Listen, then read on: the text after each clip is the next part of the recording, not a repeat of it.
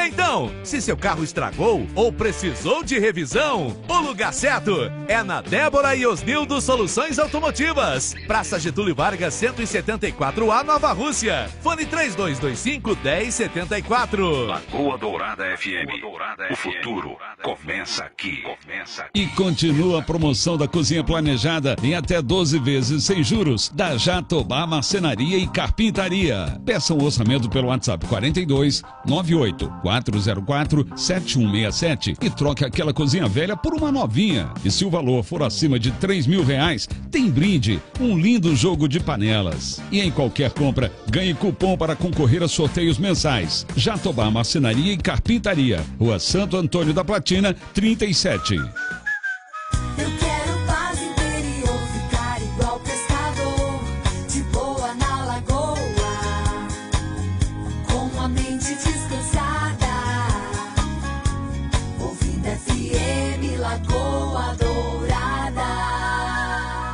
Muito bom dia, seja bem-vindo ao Manhã Total.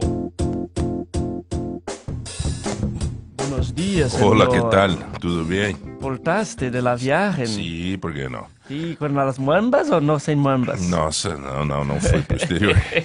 Senhoras e senhores, muito bom dia a todos. Estamos dando continuidade ao Manhã Total, depois deste show de informação que tivemos na primeira parte, junto com o Márcio Martins, com o Gustavo, enfim, com o professor da UEPG, que é interessante, né? Um tema interessante sobre essa questão da ideia da nova moeda e que já vem de bastante tempo sendo discutido, né? Junto com a Argentina, enfim, desde o tempo do Guedes, um pré-projeto já feito e agora é, dando um encaminhamento, quer dizer, não se sabe, né? Eu gostei muito da entrevista, muito esclarecedora essa entrevista do, do professor, né? O Márcio também tem bastante é, conhecimento, enfim, foi muito, muito interessante. Eu ouvi a entrevista inteira agora, na primeira parte da Manhã Total, sobre essa, essa possibilidade, ou este, este sonho, essa vontade de criar uma moeda é, junto com, com a Argentina, né? É meio, sei lá, mas enfim, não é uma polenta consistente, assim, é uma polenta meio mole demais, mas vamos ver como é que fica, de repente com o molho fica bom. É, senhores, eu acho que hoje, né, nesse retorno, eu gostaria de abordar um tema, um editorial, que é, em, em- duas fases, nessa primeira fase, fazer um registro que foi muito importante a manutenção de um paranaense à frente da nossa Itaipu, né? O presidente Lula é, deu a responsabilidade de coordenar o trabalho da Itaipu para o então deputado eleito Enio Verri. O Enio já vinha sido muito bem prestigiado até pela sua história, pela sua história, né, dentro do Partido dos Trabalhadores, na fidelidade com o governo, com o Lula particularmente, enfim, né, um, ah, junto com a Gleice, é um, um homem muito forte eh, dentro do Paraná, na, na política eh, estadual e nacional. Né? São pessoas que passaram as divisas né? e acabam trabalhando bastante pelo Estado eh, e pelo Brasil. E o Enio, então, já se cogitava nos bastidores que seria, então, o presidente, diretor-geral da Itaipu.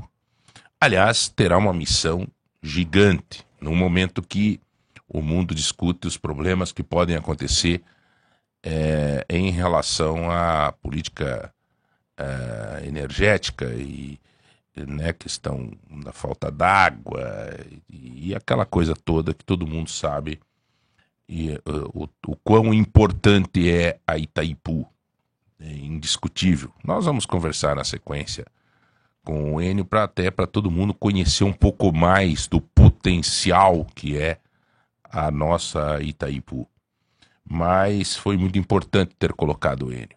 O Enio é um já fazia, fez parte da equipe de transição, já é mas é um homem de extremíssima confiança do, do presidente, um homem muito ligado também à presidente do PT, a Gleice Hoffmann, e aí está ali então à frente agora da Itaipu. Boa sorte ao Enio, porque a Itaipu tem uma importância muito, muito, muito grande, em todos os sentidos. em todos os sentidos, né? principalmente, obviamente, na, na questão da, da- das energias que precisam ser bem cuidadas para que a gente tenha essa possibilidade de ter uma, uma iluminação, de ter não e economicamente também. É, Bom, quero fazer um registro também, meus queridos amigos, na força do rádio. A força do rádio. Eu estou impressionado com o que aconteceu e talvez é, fortalecida até mesmo depois da pandemia. A radiodifusão, é, que antigamente se diziam assim, não, o rádio vai acabar. E vai acabar nada, rapaz. O rádio, quando veio a TV, diziam, o rádio vai acabar.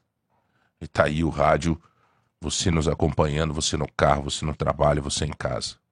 Aí veio a internet, o rádio vai acabar. Aí a internet veio aquele pico tal, do não sei o que, internet, internet, aí começou fake news e, e baboseira, e, e um escreve o que quer, outro fala o que bem entende, ninguém consegue é, descobrir quem que divulgou tal coisa, e, e a falta de credibilidade absurda, né? E o cara resolve chamar um de ninguém, o cara vai lá e chama na internet, depois você não descobre, não consegue ver o ID, não sei o que, quem que foi que chamou, nhenhenhé, e aquela coisa arada. E aí a rádio vem, se fortalece novamente. E hoje eu vivi, hoje não, nesses dias eu vivi a força do rádio. A minha filha Giovana lançou uma música própria. Ah, aliás, quem quiser seguir no Instagram é Giovana Oficial. A, a música é, tem um clipe da música lá, a música é Por Acaso. E aí, nós fizemos uma campanha. é, eu sou de rádio, eu confio em rádio, a rádio tem uma patente, a rádio tem quem está falando aqui do outro lado. O Márcio Martins estava fazendo um comentário agora, tem assinatura do Márcio Martins, e assim por diante. Aí, eu, claro, tenho um grupo de pessoas que trabalham com a rede social, né, aqueles troços lá, aquelas ferramentas lá que tem, é, é, YouTube, blá, blá, blá, normal, tudo certo, é importante, claro que é importante, se usado com responsabilidade. Porém, é, vivi a emoção de sentir o reflexo da força do rádio, que continua mais pujante. Tive em Camboriú na Rede Menina, na Rádio Menina. A Rádio Menina é uma das rádios mais fortes do estado de Santa Catarina, é, do grupo Narbal de Souza. É uma rádio que é impressionante a força da rádio. Para os senhores terem uma ideia, o, o, o diretor artístico o Bertoldo, né, fez uma campanha, fez uma promoção para Giovana. É, e o fortalecimento que levou do rádio para a rede social é indiscutível. Se chegássemos nós lá em Camboriú e quiséssemos fazer naquela região toda um, uma, é, uma promoção, mas não tivesse uma assinatura de uma rádio, a patente de uma rádio junto, não acontecia.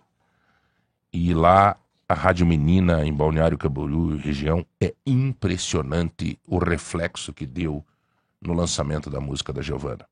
Aí fomos para o Rio Grande do Sul, através do Gonzaga. O Gonzaga é um promotor de, de, de, de- de artistas, e né, ele, ele leva o nome do artista para as rádios, um respeitadíssimo um cara respeitado nesse meio, lançou Engenheiros do Havaí e tudo mais, e ele trabalha junto com a Giovana no Rio Grande do Sul.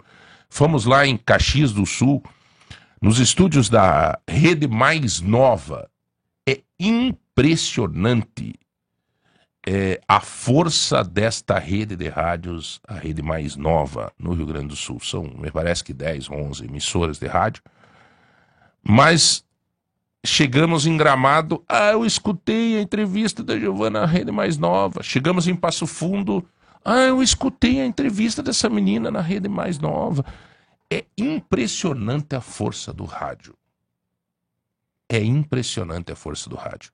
E tem uma, uma outra vantagem. Você pode pegar do rádio e levar para a rede social, que é o que nós estamos fazendo aqui. Então, é, eu estou fazendo esse comentário para dizer que somos responsáveis pelo que falamos, assinamos o que falamos e temos a convicção e a certeza, e eu, particularmente, agora vivenciando com o lançamento da música da minha filha, vivenciando todos os dias, testemunhando todos os dias, pela força desta rádio menina, rede mais nova, rede T. Meu Deus do céu! A rede T de rádios hoje fala com todo o estado do Paraná, parte do interior de São Paulo, parte do Mato Grosso do Sul e ainda entrando um pouco para o oeste de Santa Catarina. Fruto da nossa cidade, aqui, é desses estúdios que se fala com todo o Paraná. E é a força do rádio.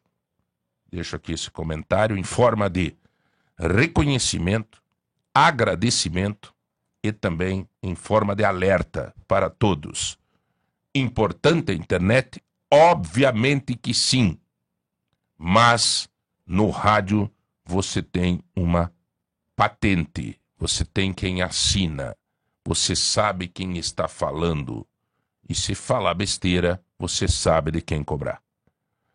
São nove, oito, oito horas e 17 minutos, 8 e 17. Daqui a pouco nós vamos falar um pouco também de política. Que eu vi uma, um comentário muito interessante para encerrar essa posição sobre essa questão dos Yanomamis e questões de, da, da, da, da política mesmo, nacional mesmo. Eu vou, vou deixar para depois. Eu tenho que ficar mais brabo. Senão, eu, eu, porque quando eu li isso, eu fiquei revoltado. Revoltado. É sobre o Bolsonaro, inclusive. Mas depois, daqui a pouco para frente, nós vamos estar comentando sobre isso. É, o Zé Hamilton nos, nos presenteou hoje com duas presenças importantes que estão aqui conosco. É, hoje está aqui a Paola e o Paulo Deganucci. Ele que vão, são arquitetos e coordenadores de projetos na Habitáculo Arquitetura. Então, eles estão completando 10 anos de atuação em Ponta Grossa, até esse mês, né? E é, o escritório da Habitáculo Arquitetura vem trazer informações e dicas sobre arquitetura e qualidade de vida. Desde a escolha do bom terreno até a elaboração do projeto que atenda os sonhos e expectativas dos seus clientes. Então, Bom, é aquela coisa, primeiro eu quebrar quero, um pouco, né? quero, quero é, falar com, com a dupla sertaneja, né? a Paola e o Paulo. Sim. e, mas e por que, que esse, o nome é habi, Habitáculo? De é, Habitáculo Arquitetura. de onde é que surgiu esse nome? É, Bom, bom dia, Bom bom, dia. dia. A gente agradece muito pela presença, pela oportunidade. Então, Habitáculo Arquitetura, ela surgiu quando a gente estava se formando, prestes a encerrar a faculdade, e aí a gente começou a pensar, puxa, e agora, né? O que, que a gente vai fazer? E aí a gente começou a pensar num nome que representasse a nossa ideia. E Habitáculo Arquitetura nada mais é do que a menor unidade possível de habitação.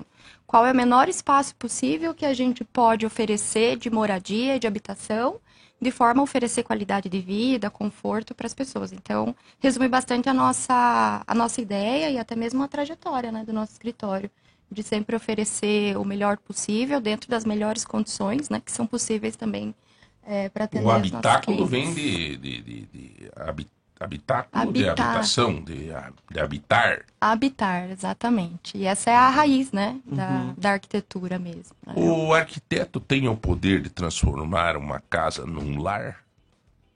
Vamos lá.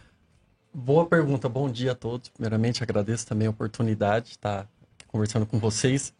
A questão do lar é, tem que ter inquestionavelmente o toque do morador e da moradora. A gente consegue fazer residência, a gente consegue fazer casa. O lar é o toque de cada um.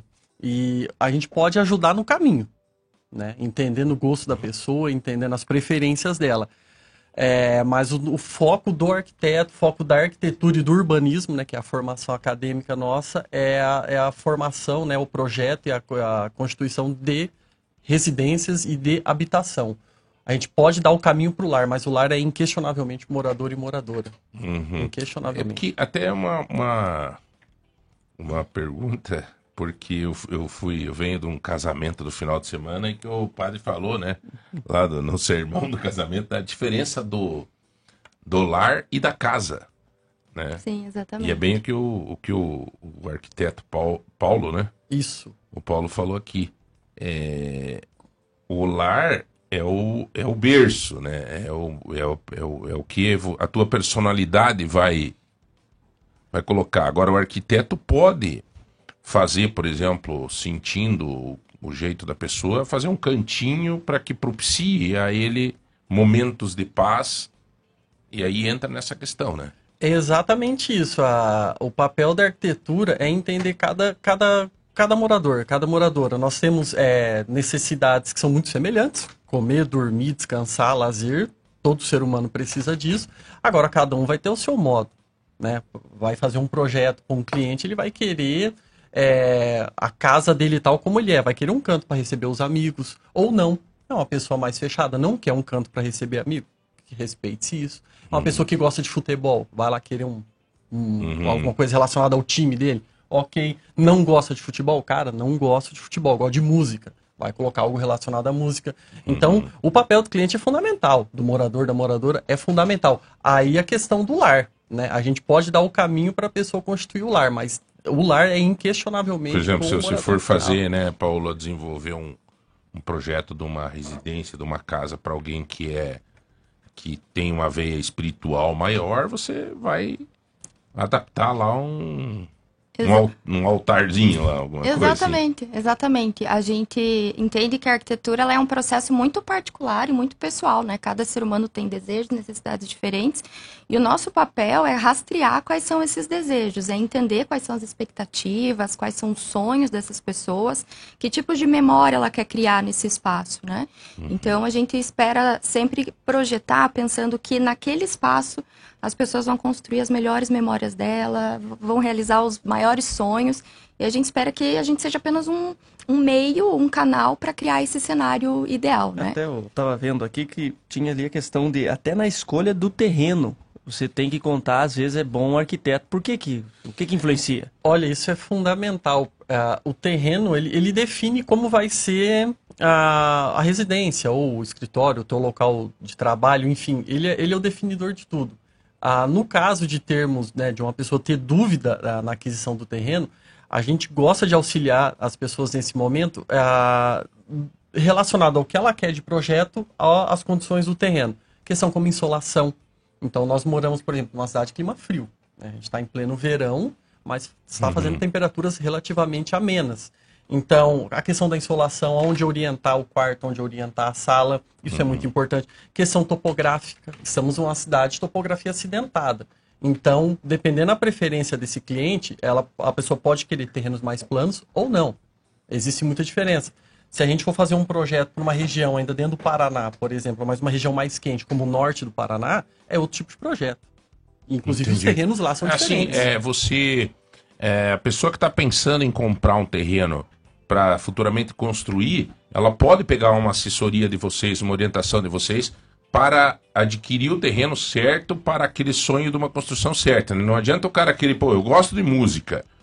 É, vou ter sempre gente na minha casa, quero fazer um estúdio de gravação, quero não sei o quê, mas não tenho grana para fazer um isolamento acústico. Então, quer dizer, vou fazer barulho. Pô, eu não posso estar comprar um lote do lado de uma escola, Exatamente. Exato, lá do hospital. do lado do hospital. Não dá.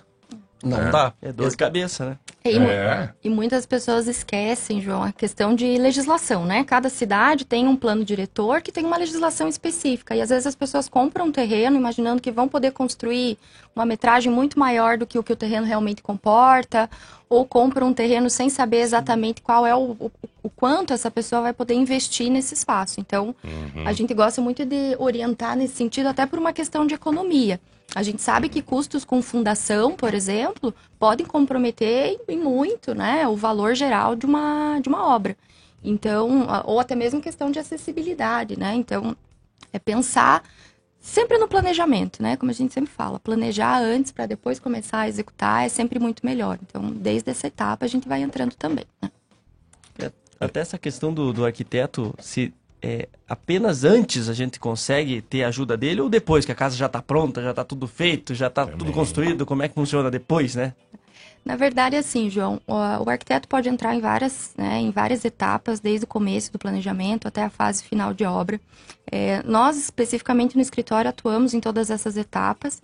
É, e muitos, muitos clientes optam por nos contratar no finzinho da obra. Então já está tudo pronto, mas eles querem uma ajuda de como deixar a casa com a cara da casa deles, como colocar ali a identidade Isso deles. acontece muito, né? É, Muito. As pessoas constroem pensando no preço, pensando em baratear, pensando não sei o quê, e no final chamam o arquiteto para dar um jeito e adaptar. É, E infelizmente. vocês sempre dão um jeito. Mas infelizmente é assim, tem um dado que é bem alarmante, 87% da população brasileira constrói sem ajuda de um profissional. E sem ajuda, entenda-se, sem arquiteto, sem engenheiro, sem nenhum profissional é, de execução, né, de construção. Então, as pessoas acabam, às vezes, gastando 30%, 40% a mais numa obra, porque acham que, Está economizando. que t- estão economizando. Sabe, né? eu, vou, eu queria desmistificar uma situação aqui que eu acho que tem muito. As pessoas acham assim que ter um arquiteto é questão de rico, sabe? Cara, não tem mais isso, cara. É, e eu vou dizer, eu vou confidenciar uma coisa para vocês. Eu eh, tive uma. Quando eu fui fazer lá a nossa casa, é impressionante, cara. A mão da arquiteta, ela chegou lá e fez toda a diferença na casa. Em detalhes, cara. Em detalhes, assim, que hoje eu vejo. Meu, tem uma, uma luz lá que a mulher embutiu lá num sistema, no gesso lá e tal. Que você acende aquela luz te, trans, te dá uma paz, mano, dá uma serenidade, assim, dá um, sabe? Então, assim, e não é para rico nada, gente. É, é- hoje, hoje tá muito prático isso, o arquiteto é, fazer parte da vida das pessoas. Não é mais. é, aliás, né? Aliás, desde mais simples que seja a casa, um projeto hoje, um projeto. Qual é o percentual do, do, do, do- de um projeto para uma obra? Olha, hoje ele vai variar de 5 a 10%. 10% assim, considerando todos, os projetos. projetos. Até os, os complementares, né? De Que seria. Hidráulico. estrutural, de telefonia. 10% no máximo. No máximo. É, e a questão é a economia que ele gera. Porque um erro de obra, quem já construiu sabe que é um erro de obra, é muito dinheiro que vai. É a mão de obra do pedreiro, é o material de construção que comprou, é o refazer. É muito dinheiro. Como é que faz para arrumar agora esse vazamento? Temos que arrebentar a parede. Não tem janela aqui. É, Daí vai lá e senta ali o cacete, pega num, num cano. Bah, guarido, velho, que tá louco. Deus o livre, E cara. fora o, o pós, né? A economia de energia, a economia de, de ventilação que você gera, né? Por uma casa que é simplesmente bem posicionada, bem orientada. A economia mesmo do próprio conforto térmico, acústico, luminoso na casa, que simplesmente, né, pelo fato de você ter um profissional que te oriente qual é a melhor estratégia ali, já vai te, vai te garantir uma economia a longo prazo, né? Na, no- na vida útil da casa mesmo. Sei que você comentou comigo ali que vocês têm no escritório uma questão de tornar a arquitetura mais acessível. Como é que vocês fazem isso? Como é que é o procedimento? É, Essa é uma luta não só nossa, essa é uma luta até do Conselho de Arquitetura aqui do Brasil. É justamente o que o João estava comentando, né? Não tem mais essa questão de arquiteto ser uma coisa cara. Claro, com uma obra muito grande, para outros, outros momentos, é, isso pode ocorrer. Mas ele tem que se tornar acessível por uma questão muito simples. Independente da casa que está fazendo, se é uma casa pequena ou se é uma casa grande, ninguém tem que morar mal. Né? É verdade. Ninguém tem que morar mal. Então, a diferença é que a pessoa vai morar numa casa menor, mas a casa vai ser pensada do mesmo jeito, a casa vai ser bonita, né? Uma casa pequena não significa que é uma casa ruim ou que é uma casa feia. Muito pelo contrário, existem casas pequenas que são muito bem pensadas e muito bonitas, por sinal. Então, essa é uma luta para se levar para toda a população, né? A Paula comentou agora. Esse é um dado do Conselho de Arquitetura. 85, 87% do país não constrói com ajuda profissional, nem arquiteto, nem engenheiro. A gente atende 15% da população. Vixe, Não é nada. É, a gente nada. tem Eu fui num, É um suspiro. eu fui num restaurante, um, numa oportunidade, eu não me lembro que cidade que era, assim, mas eu cheguei lá, era bem simples, assim, era uma casa de madeira, muito tradicional, muito tradicional. E eu entrei assim, daí tinha lá no canto uma, uma máquina de costura antiga, né? Daí no outro canto tinha uma TV de tubo lá, não sei o que, tinha... Era um restaurante italiano, bem, bem italianão, assim. É, nossa, ma- mais gostoso, cara, aquele, aquele, assim, o chão brilhando, assim, sabe? Tudo limpinho, tudo bonito, as decorações e tudo. Aí o cara falou assim pra mim, pois é, eu e a minha esposa, a gente tava com dificuldade, né, no tempo da pandemia e tal, e aí nós fizemos o restaurante e a minha filha é arquiteta. E ela deu, ela tá fora do Brasil, estudando e tal, e ela deu uma ideia pra gente fazer e tal. Dele, você pode notar ali que naquela mesa, por exemplo, tem quatro cadeiras, são quatro cadeiras diferentes. Uma cadeira era de palha, outra cadeira era de uma escola, tipo de escola, outra cadeira de não sei o que, na mesa. Cara, aquilo. é, Meu, o restaurante tava entupido, cara. Virou. É uma galeteria. E, e- e foi o detalhe. Eles não tinham grana pra montar, tu tá entendendo? Sim. E a, a filha lá de fora deu uma ideia, olha, pai, usa aí o que tem, vamos fazer um, né? E eles pegaram a casa da avó, mantiveram a uma es- arquiteta. A ideia é juntar os pontinhos, João. Nossa função é, é ligar os pontos daquilo que o cliente já tem, com as memórias que ele já tem e tentar construir algo novo a partir disso, né? A gente estava falando a, a respeito da, de, né, de, é, tornar mais acessível a nossa profissão. A gente tem duas, duas escalas, né? De, de uma, de uma esfera mais nacional, a gente conta hoje com um projeto importante de habitação, eh, de SUS de habitação, né? Que é, um, é uma proposta muito importante que está em pauta justamente para trazer eh, assistência técnica gratuita para pessoas que estão eh, procurando, né, ou em busca de melhoria na habitação de interesse social. Então, isso é uma discussão ampla. E no nosso escritório, a gente tenta trabalhar tanto com projetos voluntários, então a gente seleciona anualmente alguns projetos que são importantes, que a gente pode colaborar com o nosso projeto. A gente já, né, já, já pôde colaborar com entidades aqui da cidade que precisavam de um auxílio profissional, tanto numa esfera mais particular. Então, por exemplo, é, muitas vezes a pessoa não quer construir, mas ela quer uma ideia para deixar o cantinho dela mais confortável, quer pintar uma parede, quer melhorar um pouquinho o, caráter mesmo de acessibilidade. Tem um pai cadeirante, E, e tem uma tem pessoa gente que idosa. às vezes compra lá, se a sala mede 2 por 2 ele vai lá no Mercado Móveis e compra um sofá 3 por É, exato. Exatamente. Gasta mais às vezes e Nem entra o sofazão de É. direito na então casa. a gente gosta muito de atuar também nessa, Uhum. nessa, nessa esfera, sabe? Nós estamos conversando com a Paola Deganucci, ela é arquiteta, e o Paulo Deganucci, que também é arquiteto, coordenadores do projeto na é, Habitáculo Arquitetura, né? Vocês são arquitetos, têm a empresa já há quantos anos? Dez, Dez anos. anos. Dez anos já. Fizemos 10 Dez anos, né? Uma empresa também com um aspecto social muito interessante. É, preocupado também em fazer as pessoas serem felizes, né? Não, não só. Mas veja que interessante, o Portal de Ponta acabou de, de soltar uma notícia de uma criança de 12 anos que tem o cabelo puxado por ralo de piscina e é salvo pela mãe no Paraná. Graças a Deus. Mas vocês vejam que interessante, nós estamos aqui falando com dois arquitetos.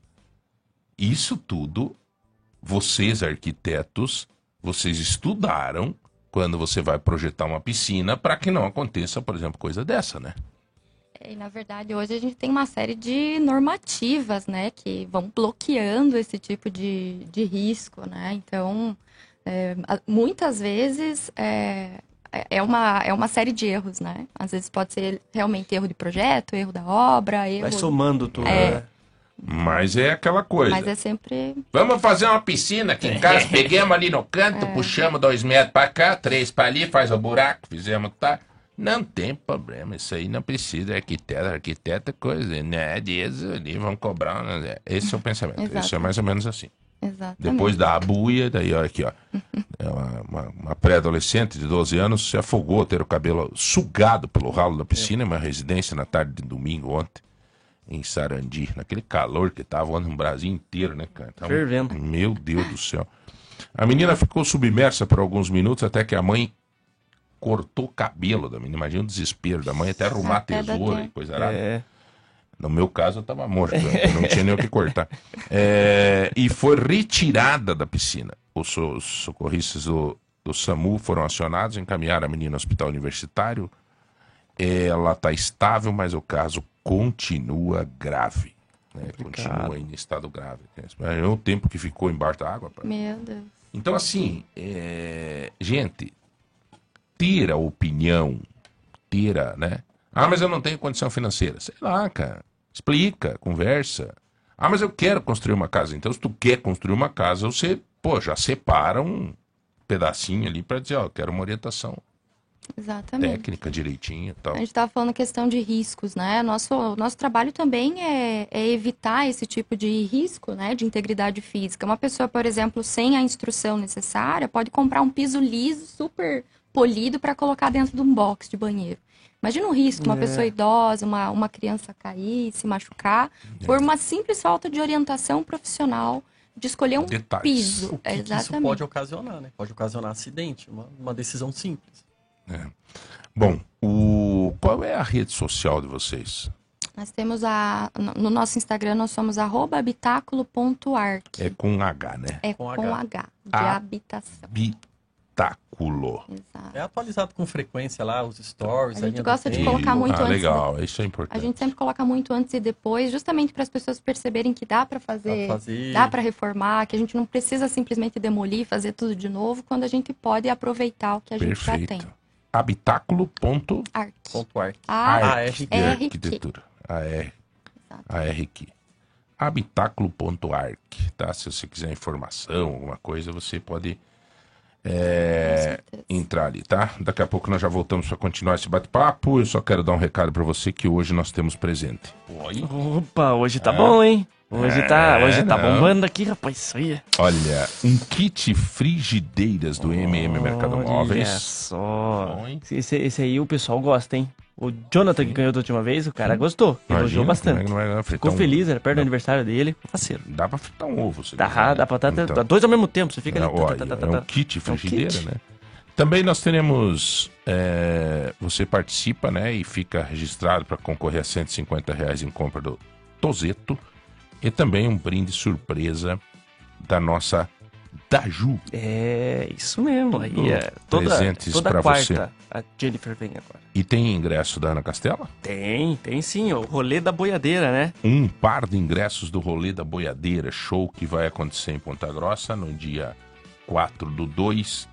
Abertura dos portões às 22 horas lá no Sasaki Eventos. Sasaki Eventos. Se você comprar- quiser comprar ingressos, me parece que tá ao fim os ingressos. hein? Tá, tá. Acabou os ingressos? Será?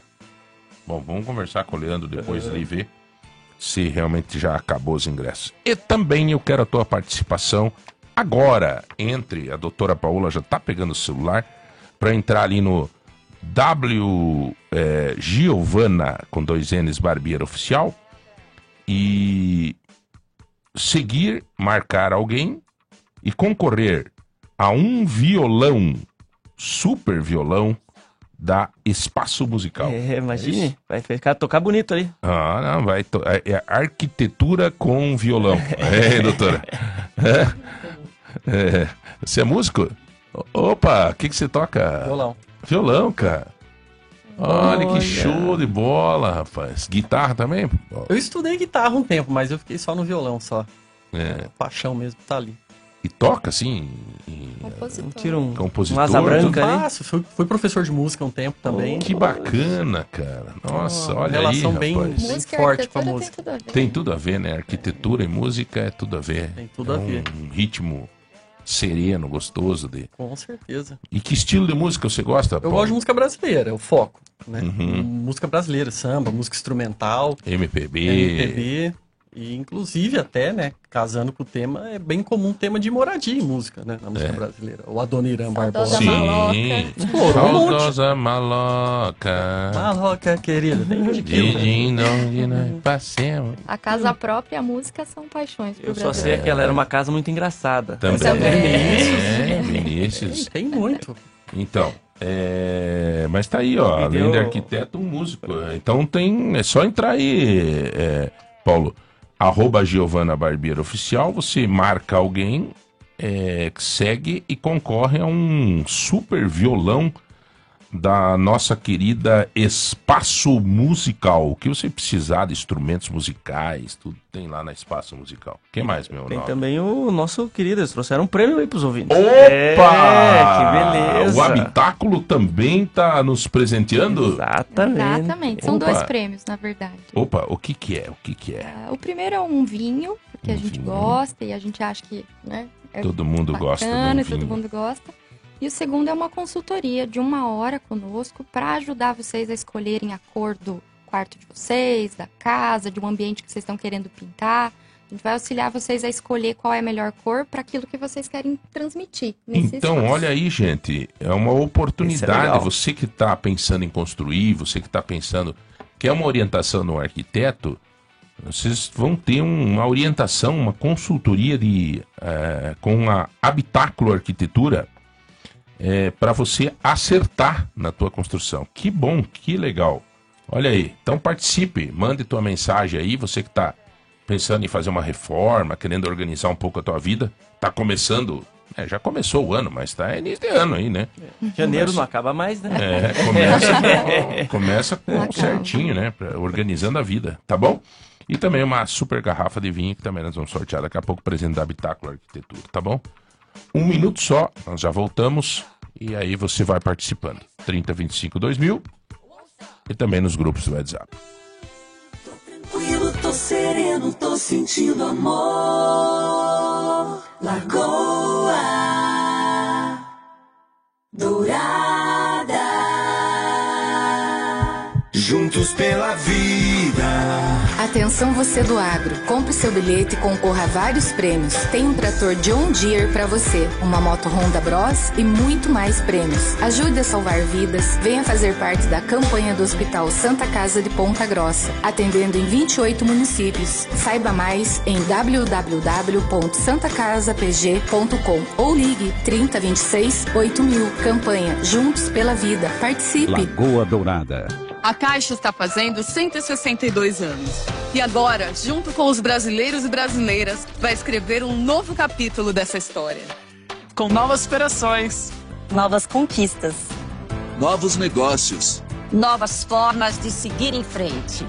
E para o novo ciclo, novos princípios. Caixa 162 anos. Uma nova caixa para um novo Brasil.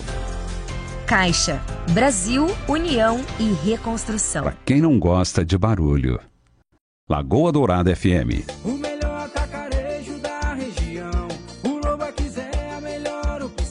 Terceiro aniversário premiado Lobaquis Atacarejo. São duas Hondas Twister zero quilômetro e mais de 50 prêmios esperando por você. Faça suas compras acima de 100 reais. Ganhe um cupom e torça para o seu nome ser o contemplado. Lobaquis Atacarejo, sempre com as melhores ofertas esperando por você. Lobax Atacarejo. Lagoa Dourada. Sintonize.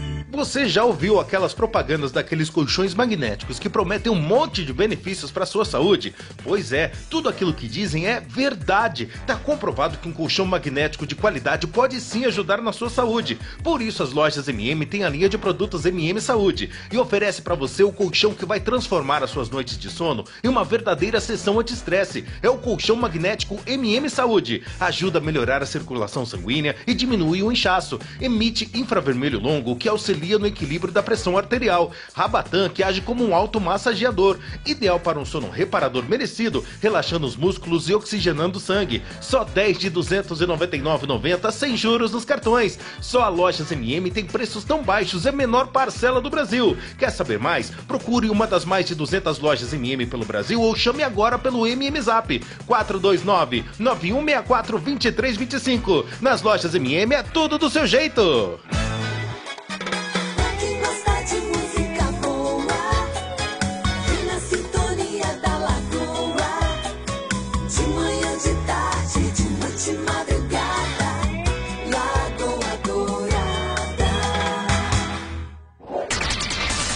Voltamos com o Manhã Total, aqui na Lagoa Dourada.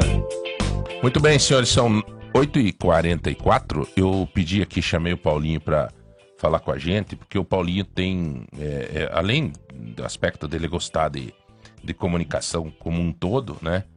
É, o Paulinho gosta muito. Olha só as imagens, Paulinho. Meu amigo. Dá pra jogar lá as imagens, meu brother? Tá, vou mandar pro Rodrigão aqui. É, é mais pro finalzinho, Sim, né? 8 minutos e 30 minutos. É, mas coloque as imagens até pra doutora é, Paola e o Paulo verem. Ah, já tá lá, ó. Ah, já tá lá? Oi, é Olha lá, começou. Ó, ó, ó, olha lá, Paulinho.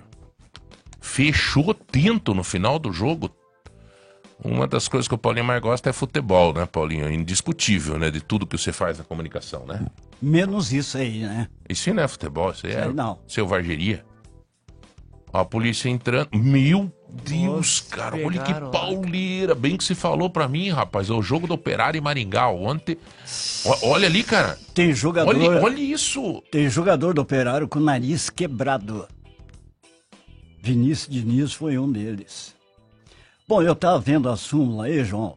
É, só explicar um critériozinho. O, o que gerou essa confusão foi que o jogo foi para 11 minutos de, de acréscimos.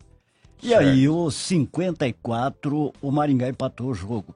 O- ali é muito próximo o banco de reservas do Operário com a torcida. E os jogadores foram vibrar ali. Claro que jogaram uma aguinha na torcida para refrescar. A torcida também jogou água neles, O jogador do, do Maringá. do Maringá. Ó, ó, E- e daí? E daí os jogadores do Operário se queimaram na, na, na parada, né? Na confusão. Aliás, teve eh, segurança seminula que arrancaram até a camisa do segurança. Teve segurança que apanhou lá também e, foi feio. Mas para resumir, o operário vai perder mando de campo, o operário vai ser punido.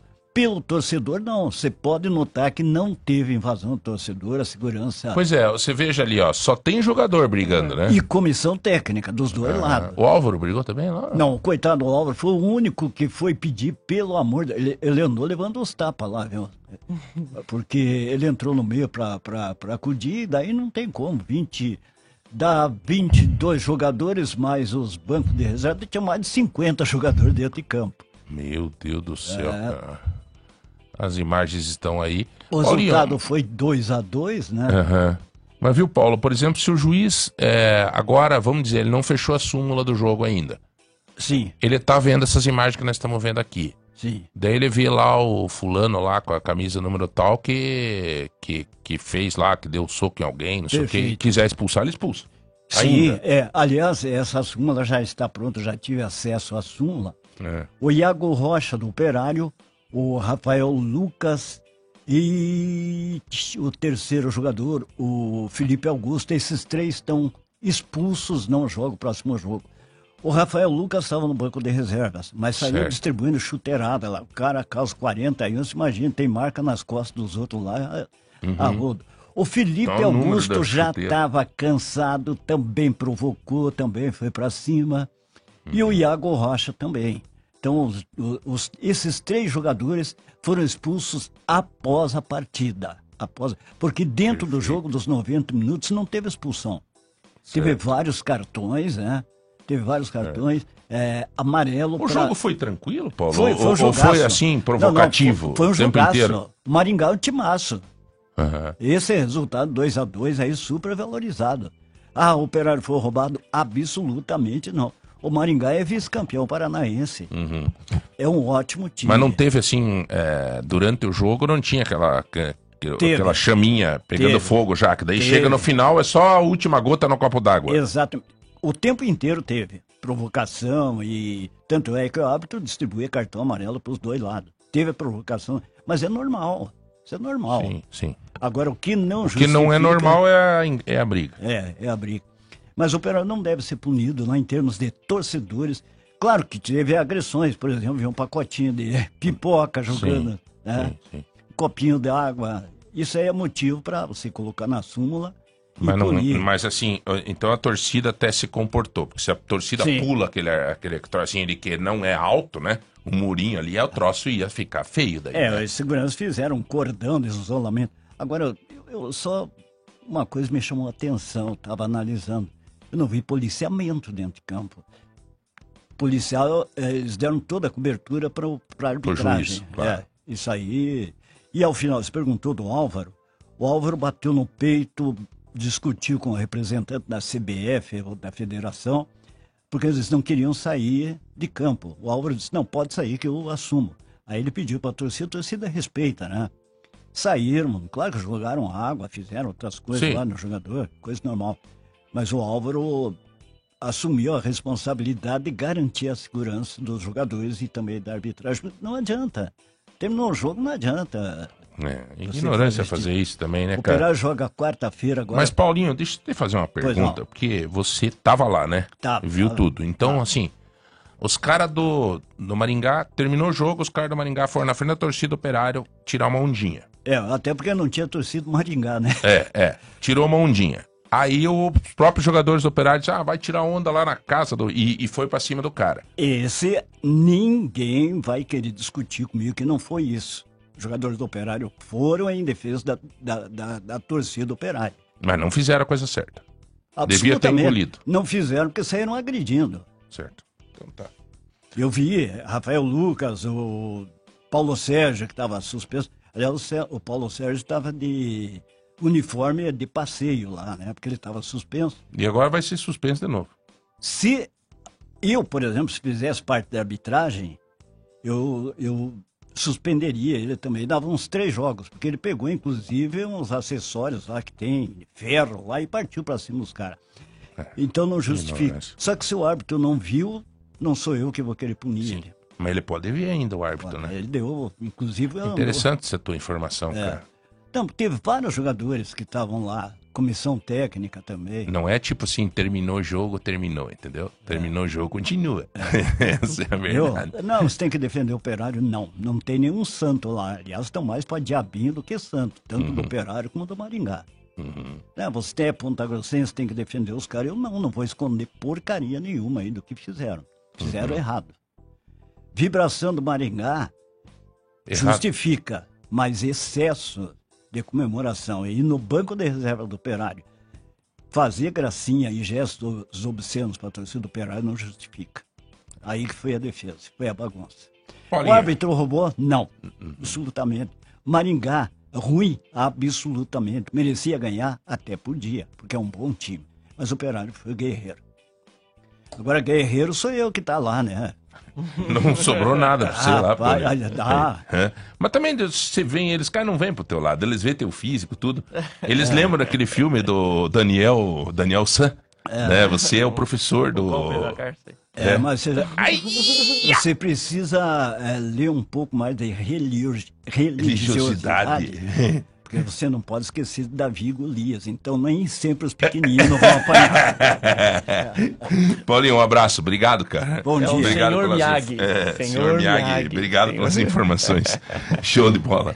Tá aí, gente. Todas as informações da, da briga de ontem, do final do jogo do Operário com o Maringá, que foi, né? E nada melhor do que pegar essas informações com quem tava lá e um, um amante do esporte, tem uma história de vida no esporte, que é o Paulinho Ribeiro. É, deixa eu só continuar nossa prosa aqui com a, a doutora Paola e o Paulo, que são arquitetos da empresa Habitáculo Arquitetura.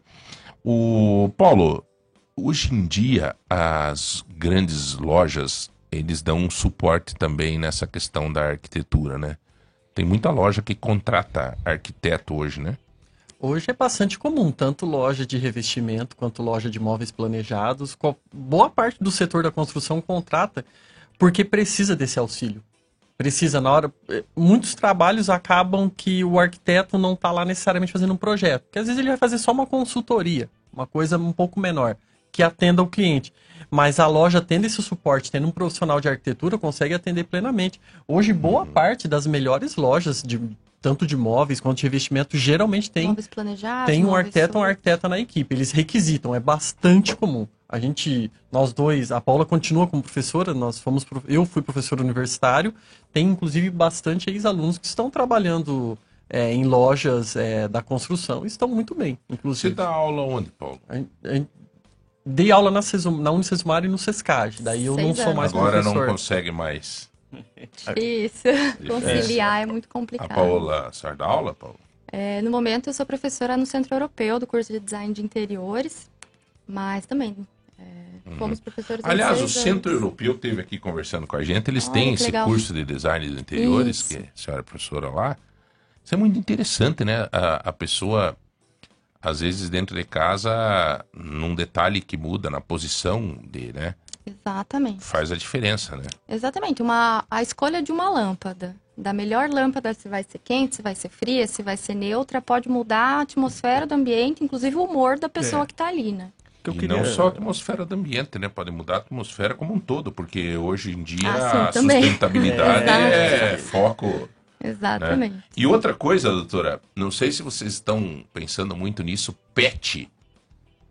Completamente. Hoje o pet faz parte da casa, né? Cachorro faz É. parte da, da família hoje. Nós não. ho- Hoje faz parte da nossa entrevista. A gente tem um roteiro de entrevista. Uhum. Quando a gente começa um projeto com o cliente, a gente quer saber todos os moradores da casa, né?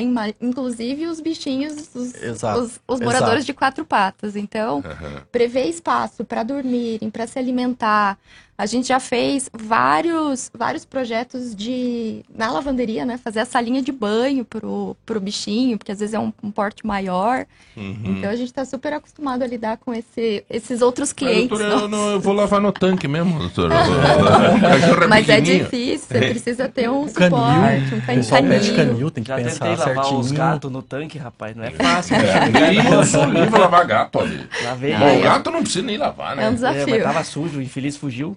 E aí você foi lavar tinha ele? que lavar, ele carcou a unha, mas com tudo na palma da mão, assim, fiz um taio. Nossa, Saiu é correndo difícil. molhado ainda. É difícil, já dei banho em gato. É. Não, gato, vou te contar, cara. Gato difícil? é. Mas o gato. Pelo menos nós temos um gato lá em casa e a, a moça lá. Eu ia dizer arquiteta, né? Não. Ah, ela. Até nós temos que entrevistar um. Uma. Como é que chama essa? Especialista em animais? É a.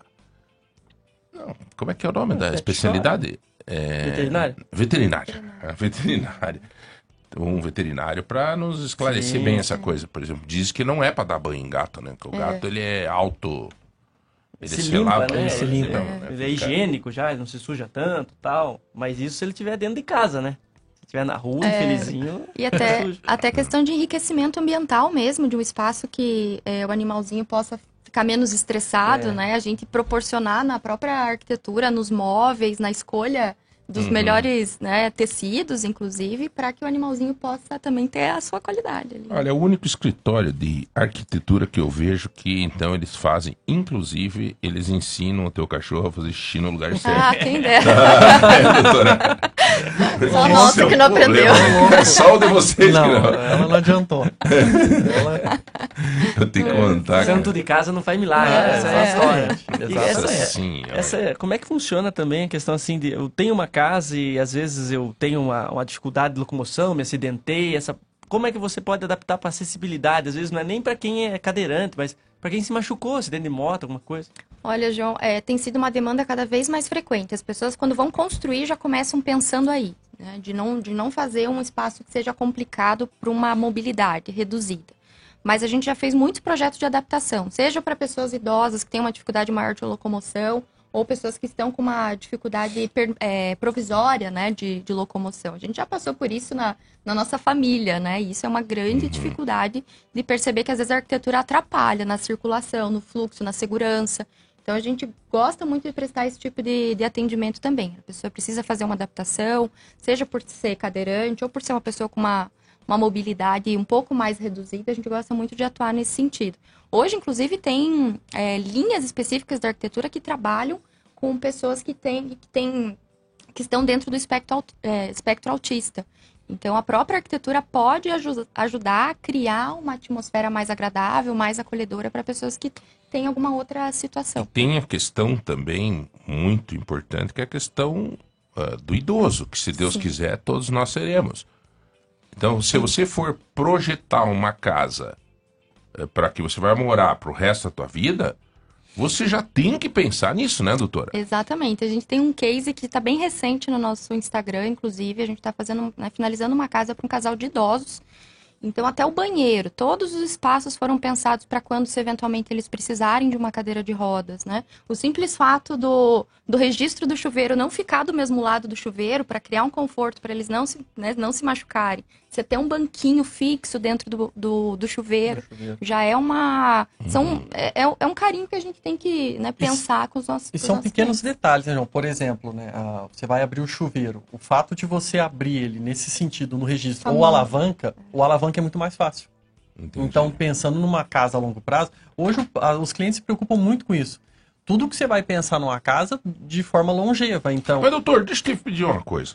É, essa facilitação não faz também que, o- que o cara é, fique num marasmo também de não fazer nenhum exercício de contornar, por exemplo, abrir um. um- entendeu o que, que eu tô querendo dizer? Por exemplo, antigamente você ia dirigir, você estava fazendo exercício, você tinha que fazer força para pisar no, no- na embreagem, você escanoteava aqui, às vezes arranhava. e coisa. Hoje em dia você liga o carro até para ligar, né? Virou um botãozinho. Tu, O ligou. volante, né? Que antes você tinha que trepar em cima do volante. É. pra virar. Aí hoje- Isso continua, com as Kombi continua. Mas assim, é. é- Tá entendendo? Hoje a gente tem Alexa em casa, né? É, exato. Então, Geralmente eles pedem isso, às vezes, em algum- em um ambiente, porque costuma ser um pouco mais caro.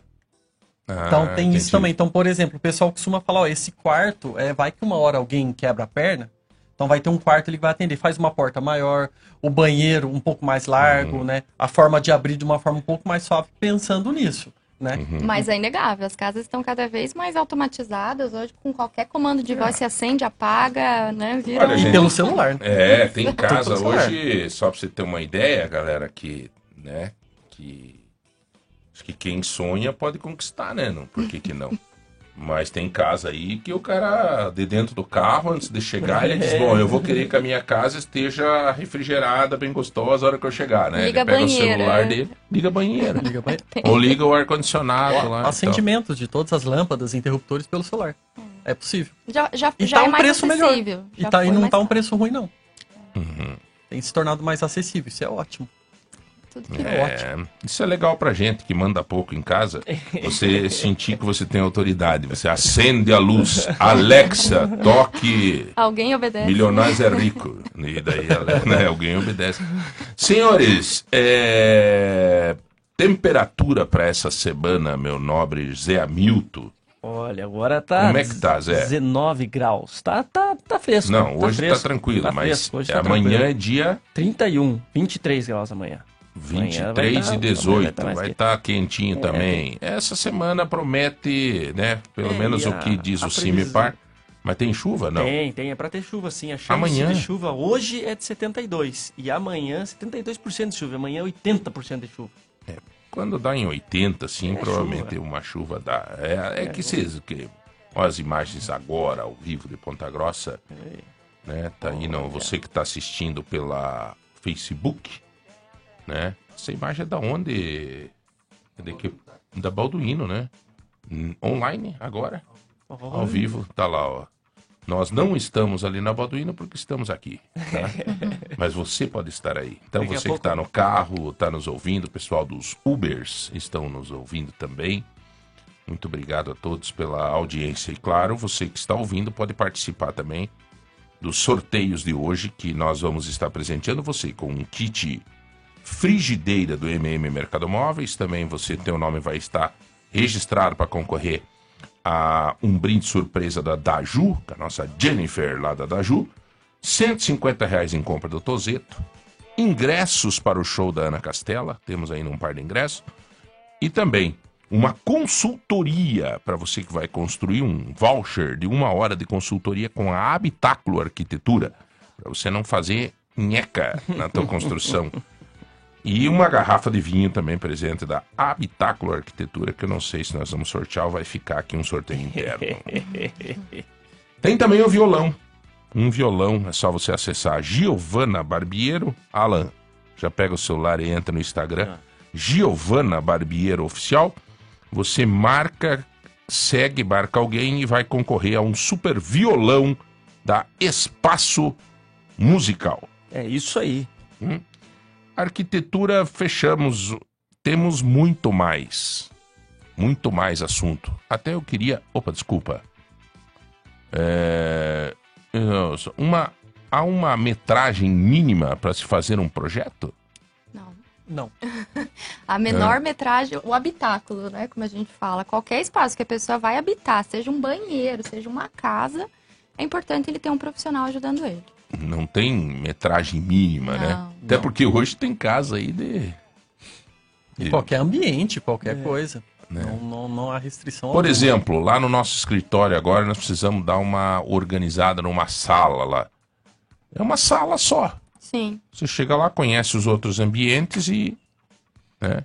Plenamente Qualquer possível. Passa-se a demanda, a gente Uhum. atende da melhor forma possível, dentro das expectativas ali que, que se esperam, né? Olha a Suelen da Lux Decoração, conhece? Conheço. A Suelen dizendo: esta dupla é fantástica. Dois arquitetos que merecem o reconhecimento da cidade. São grandes profissionais. Está nos legal. ouvindo lá, Suelen da Lux Obrigada. Decoração. Obrigado. É, se deixasse o jogo. Ah, não. Aí que já tá falando do jogo do Operário, a versão do Maringá, barará, bom dia. Maringaense aí fica ofendido. Ah, ele é de Maringá? Olha É de. Maringá, o Paulo. Vamos dar um cacete nele então.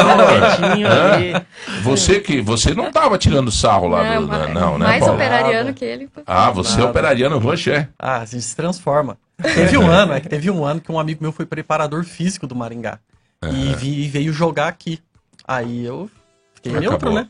É, mas assim, Agora é operariano. hoje é operariano. Quantos anos já em Ponta Grossa, Paulo? Dez anos. Formei e vim pra cá. A Paula, a Paula é daqui, né? A gente estudou em Maringá e viemos pra cá. Daí. Uhum. Vocês são ir- irmãos ou são. Somos casados. São casados, aí sim. Então, uma dupla, uma dupla perfeita na arquitetura. Senhores, muito obrigado aí pela presença de vocês. Tem alguma coisa que vocês acham que nós devíamos nessa primeira entrevista ter registrado? Eu gostaria que vocês retornassem aqui? Nós- Nós agradecemos a, a oportunidade. A gente quer deixar nosso escritório de portas abertas para vocês, para Uhum. todos os ouvintes, para o João, João Hamilton. É, a gente sempre está disposto a desmistificar essa ideia de que a arquitetura é coisa para rico, é coisa para gente que não tem, né, que tem muito dinheiro, que é supérfluo, e dizer que todo mundo merece, tem direito a morar bem, morar, morar com qualidade, ter qualidade de vida no espaço que mora. Então, sempre que precisar, a gente está à disposição. agradece muito a oportunidade. Você abriu falando é, Uhum. da importância do rádio, então a gente ter essa oportunidade de vir aqui conversar com a audiência de vocês, desmistificar mesmo, tirar essa questão da arquitetura de uma bolha é, elitizada, é, que a gente está à disposição de todo mundo. é, precisando da gente, também é só chamar. E foi uma alegria muito grande poder conversar bom, com vocês, Paulo. poder conversar com a audiência. E a gente está aqui a serviço de quem nos procurar, né? Paulo, Independente- a próxima vez que a família vier aqui, tanto a doutora Paola quanto o doutor Paulo, que são arquitetos da Habitáculo, você traz o violão junto. Vamos trazer. Combinado? Vamos trazer, com certeza. Se sai um Engenheiros do Havaí. Sai o Engenheiros, o Adoniran que a gente conversou. A Dona Irã Barbosa tinha. eh, deixa eu me Pois lembrar é. uma. Trem das ondas. Ah, tá. Moro. Ele tem aquela abrigo de vagabundos que ele fala, é a minha maloca mais linda que eu já vi. Hoje Uhum. está legalizada, ninguém pode demolir. Super bonita essa música. Ele Uhum. foi um cara preocupadaço com a habitação. Sério, cara? Preocupadaço. Ele tem a muita Dona Irã música Barbosa foi um cara preocupado com a eh, saudosa maloca era dele, né? dele. É, abrigo de vagabundos é dele. Abrigo Ele de tem vagabundos. Trem das Veja. Trem das Onze. Tem, o senhor que é filósofo. Veja, é? Veja, professor, que conceito abrigo de vagabundo, né? Ou seja, num conceito social, ele é muito mais amplo isso, né? É muito Dá pra bonito. aprofundar o tema. Dá pra aprofundar o Vou tema. até ouvir a música agora. É muito fazer. bonito. Ele tem uma outra chamada Despejo na Favela, que ele fala da dor do amigo dele que perde um barraco. Ele tratou muito disso. Tratou muito. É, aquela volta, vem viver outra vez ao meu lado, é do Lupicínio, né? Volta, vem viver outra vez ao meu lado. Eu acho que é do Lupicínio, não lembro. Não consigo dormir sem teus braços. Eu acho que é dele. Pois meu corpo está acostumado. Ó, Aí, ó. Quantas noites não durmo? É Lupicínio, acho Não que é tem, Lupicínio. não, tem voz só de radialista, né? É. Não, mas isso aí é as únicas que nós sabemos, cara. É as únicas. Faz um, faz um, Faz um ao aí. música. Então, o Paulo, nosso arquiteto da Habitáculo, na, próximo, na próxima vinda, traz o violão e nós vamos falar de Opa. arquitetura e de música junto. Ah, maravilha. Senhores, nós vamos para um rápido intervalo, são 9 horas e 9 minutos. Daqui a pouco nós voltamos para continuar essa conversa. Se o Paulo e a, e a Paola quiserem ficar junto, porque o tema é bastante abrangente, nós vamos falar com o Alan Cassius Formolo. Formolo. Fórmula é italiano? É, de origem italiana. Fórmula. É, é professor de filosofia e vai estar conversando conosco daqui a pouco sobre um pouco sobre a vida. Vamos filosofar, tá bom? Um minuto só. É isso, Zé Milton? É isso mesmo, é isso aí. Um minutinho e já voltamos para falar sobre orientações e a busca de autoconhecimento. E também sobre o curso da Nova Acrópole. Bom também. É isso aí. Ele vai ensinar a nós pensar direitinho, tá bom? Um minuto, já voltamos. Lagoa Light, Lagoa Light, Lagoa Dourada FM. Você já conhece o Espaço Café do Supermercado Vitor? Um espaço aconchegante e acolhedor, com muitas opções deliciosas de doces, bolos, salgados, lanches e as nossas famosas sopas, que também são servidas no almoço. Então, já sabe, visite o Espaço Café do Supermercado Vitor e experimente um mundo de sabores. Ser feliz é estar aqui. Vitor Supermercado. Lagoa Dourada FM. O programa Energia Solidária paga conta de luz para 360 mil famílias paranaenses. Elas estão inscritas na tarifa social de energia elétrica e consomem até 150 kWh por mês. É uma economia que reforça o orçamento da casa e ajuda a nossa gente a ir em frente. Saiba quem tem direito à tarifa social de energia e outras informações em copel.com/energia solidária. Copel, pura energia. Paraná, Governo do Estado. Lagoa Dourada FM. O futuro começa aqui. Aqui tem cuidado. Você já conhece o plano assistencial Funerária Monte Alegre? Cobertura familiar completa, clube de descontos, médicos, dentistas, exames, estética e muito mais. Associe-se já no 3273 1822. Plano assistencial Funerária Monte Alegre. Participar da dor alheia é um ato de responsabilidade e amor. Funerária Monte Alegre.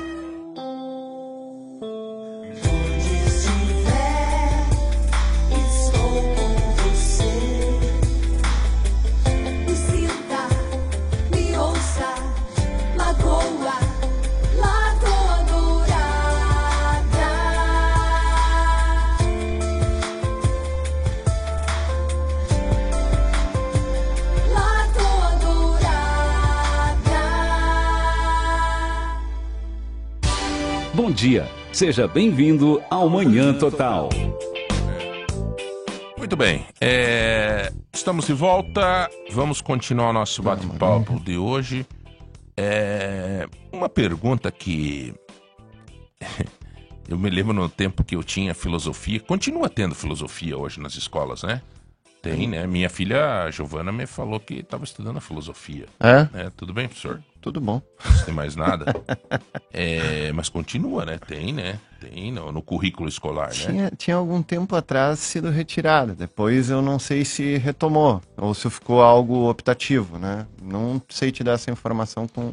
Ô, professor, a filosofia, ela nos, nos dá muitas respostas, né? Ela é, aprofunda um, um tema, estuda um tema e você chega a um, a um conceito abrangente que te dá um norte, né? né?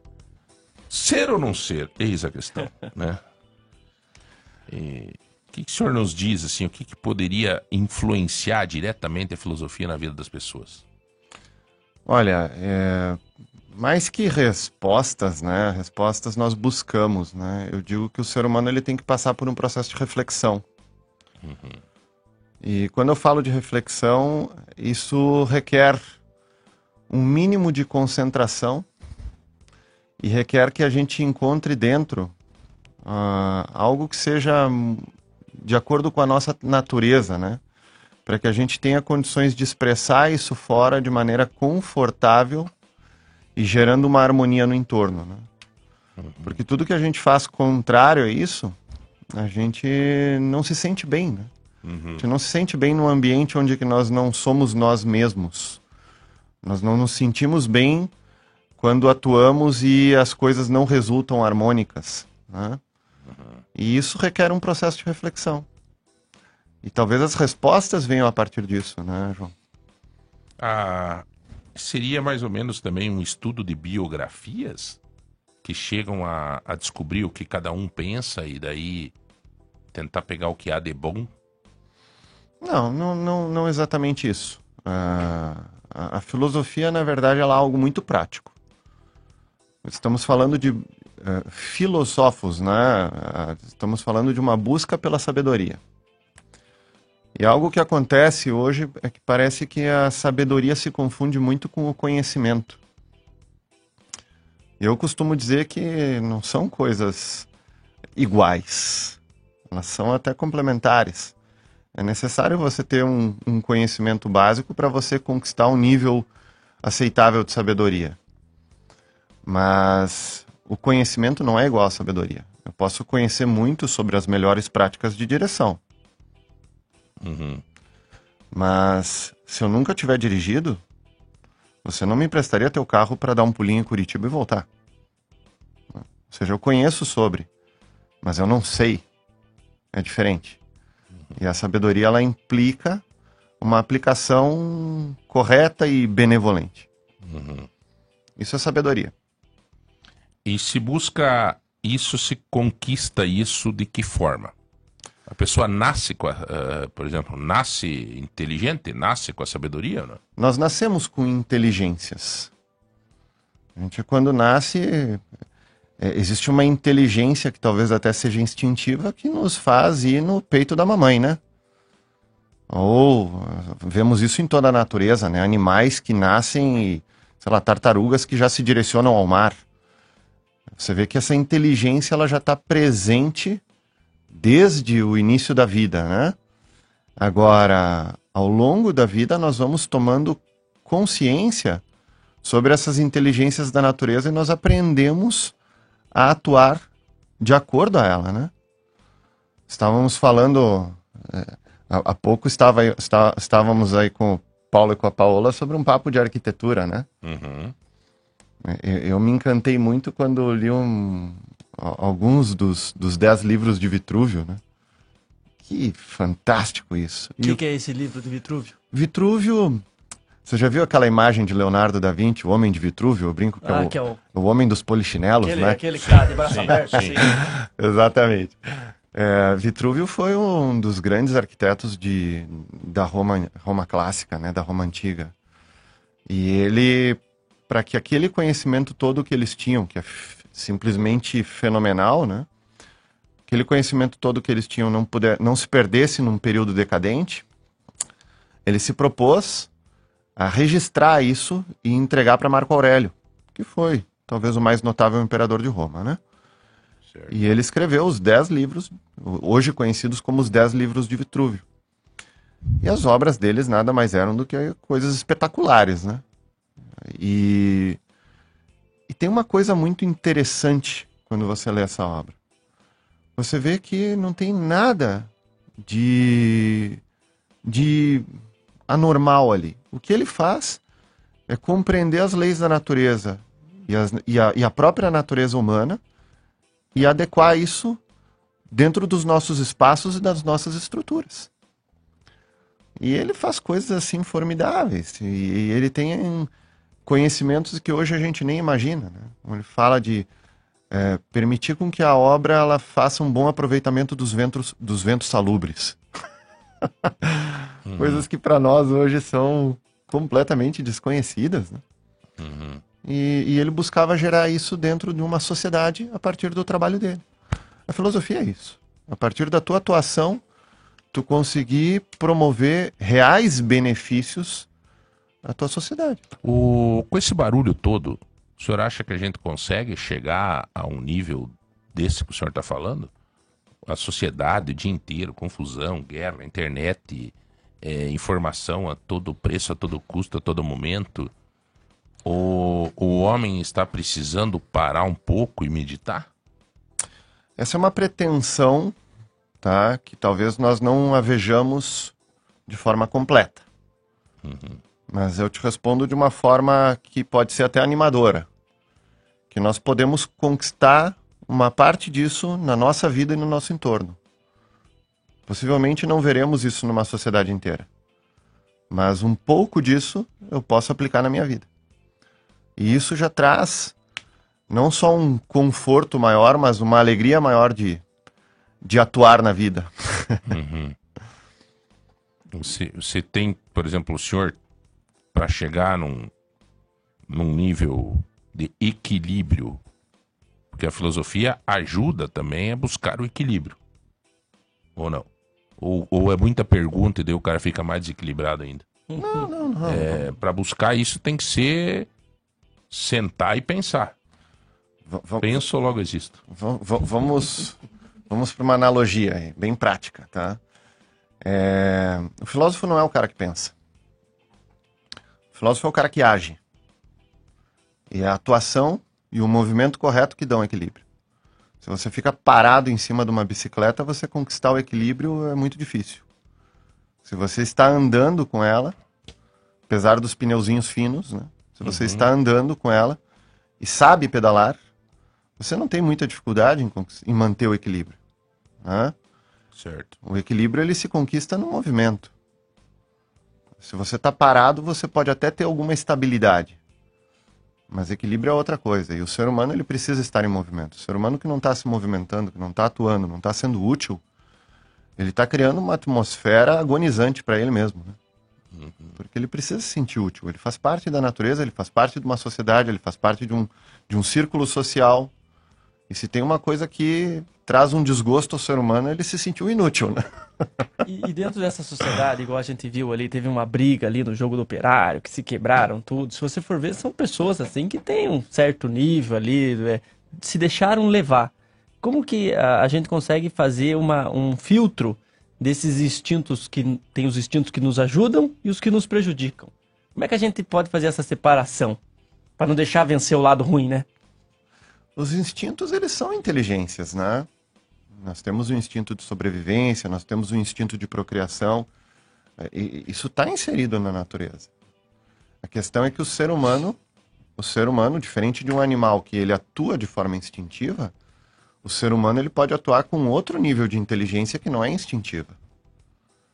E, e o problema é que quando o ser humano se deixa levar pelo instinto, ele não se torna animal. Ele se torna bestial. Ah, temos o mito de Teseu e o Minotauro que mostra exatamente isso.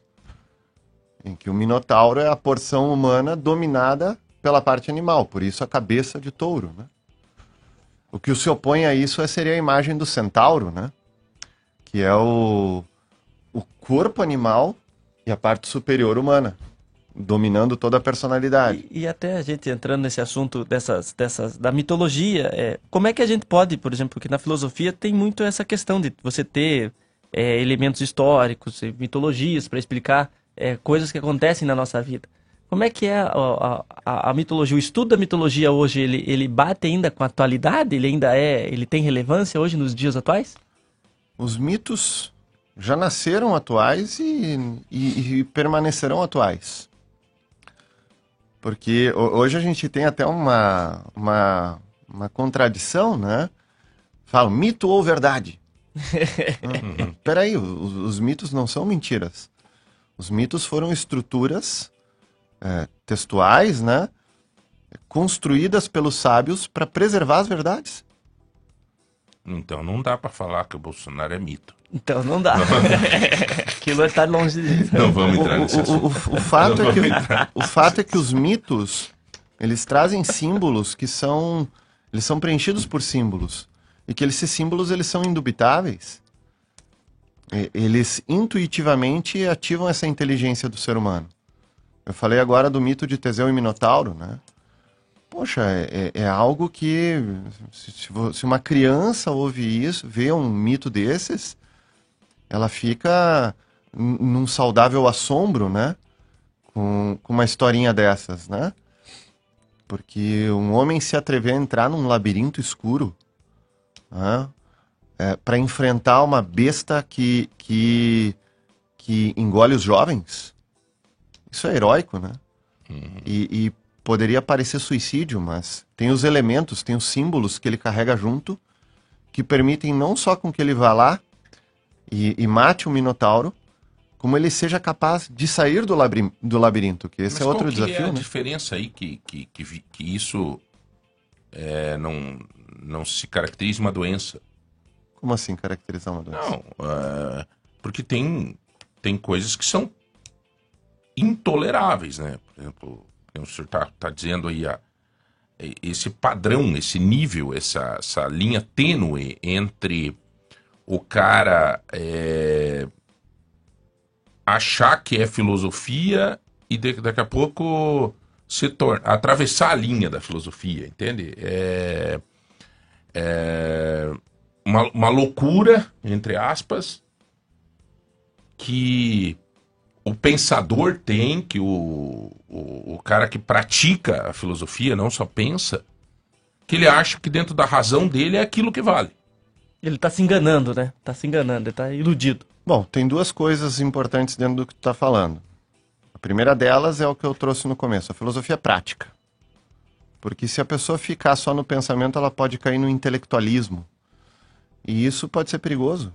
Porque se ela não for capaz de atender às necessidades, ela vai ter um monte de informações na mente dela que só pesam. E ela pode se frustrar com ela mesma um dia. Pô, eu que, eu que conheço tanta coisa, eu que tenho tanta informação, não sou capaz de resolver meus problemas e atender minhas necessidades. Isso não é filosófico. E, e isso é, é um auto-engano. né? Uma espécie de satisfação com a informação, mas que não torna o ser humano capaz de nada. Isso é um problema muito sério hoje. E o segundo ponto, que aí você mencionou levar o ser, humano à loucura, né? A, a filosofia ela tem que fazer o contrário, porque quando você fala da loucura, da insanidade, você está se distanciando da natureza e das características propriamente humanas. Quando que você diz que um cara é louco? Quando ele faz algo que é completamente contrário à natureza humana. Sim. Não é? E, e a filosofia ela tem que potencializar o humanismo que tem dentro de cada um de nós. Um dos resultados da filosofia, da prática da filosofia, é a construção de virtudes. Essas virtudes são qualidades? É, são atributos, atributos do próprio ser humano, que ele tem que aprender a desenvolver. O termo virtude vem de virtus no, no latim, que significa força espiritual.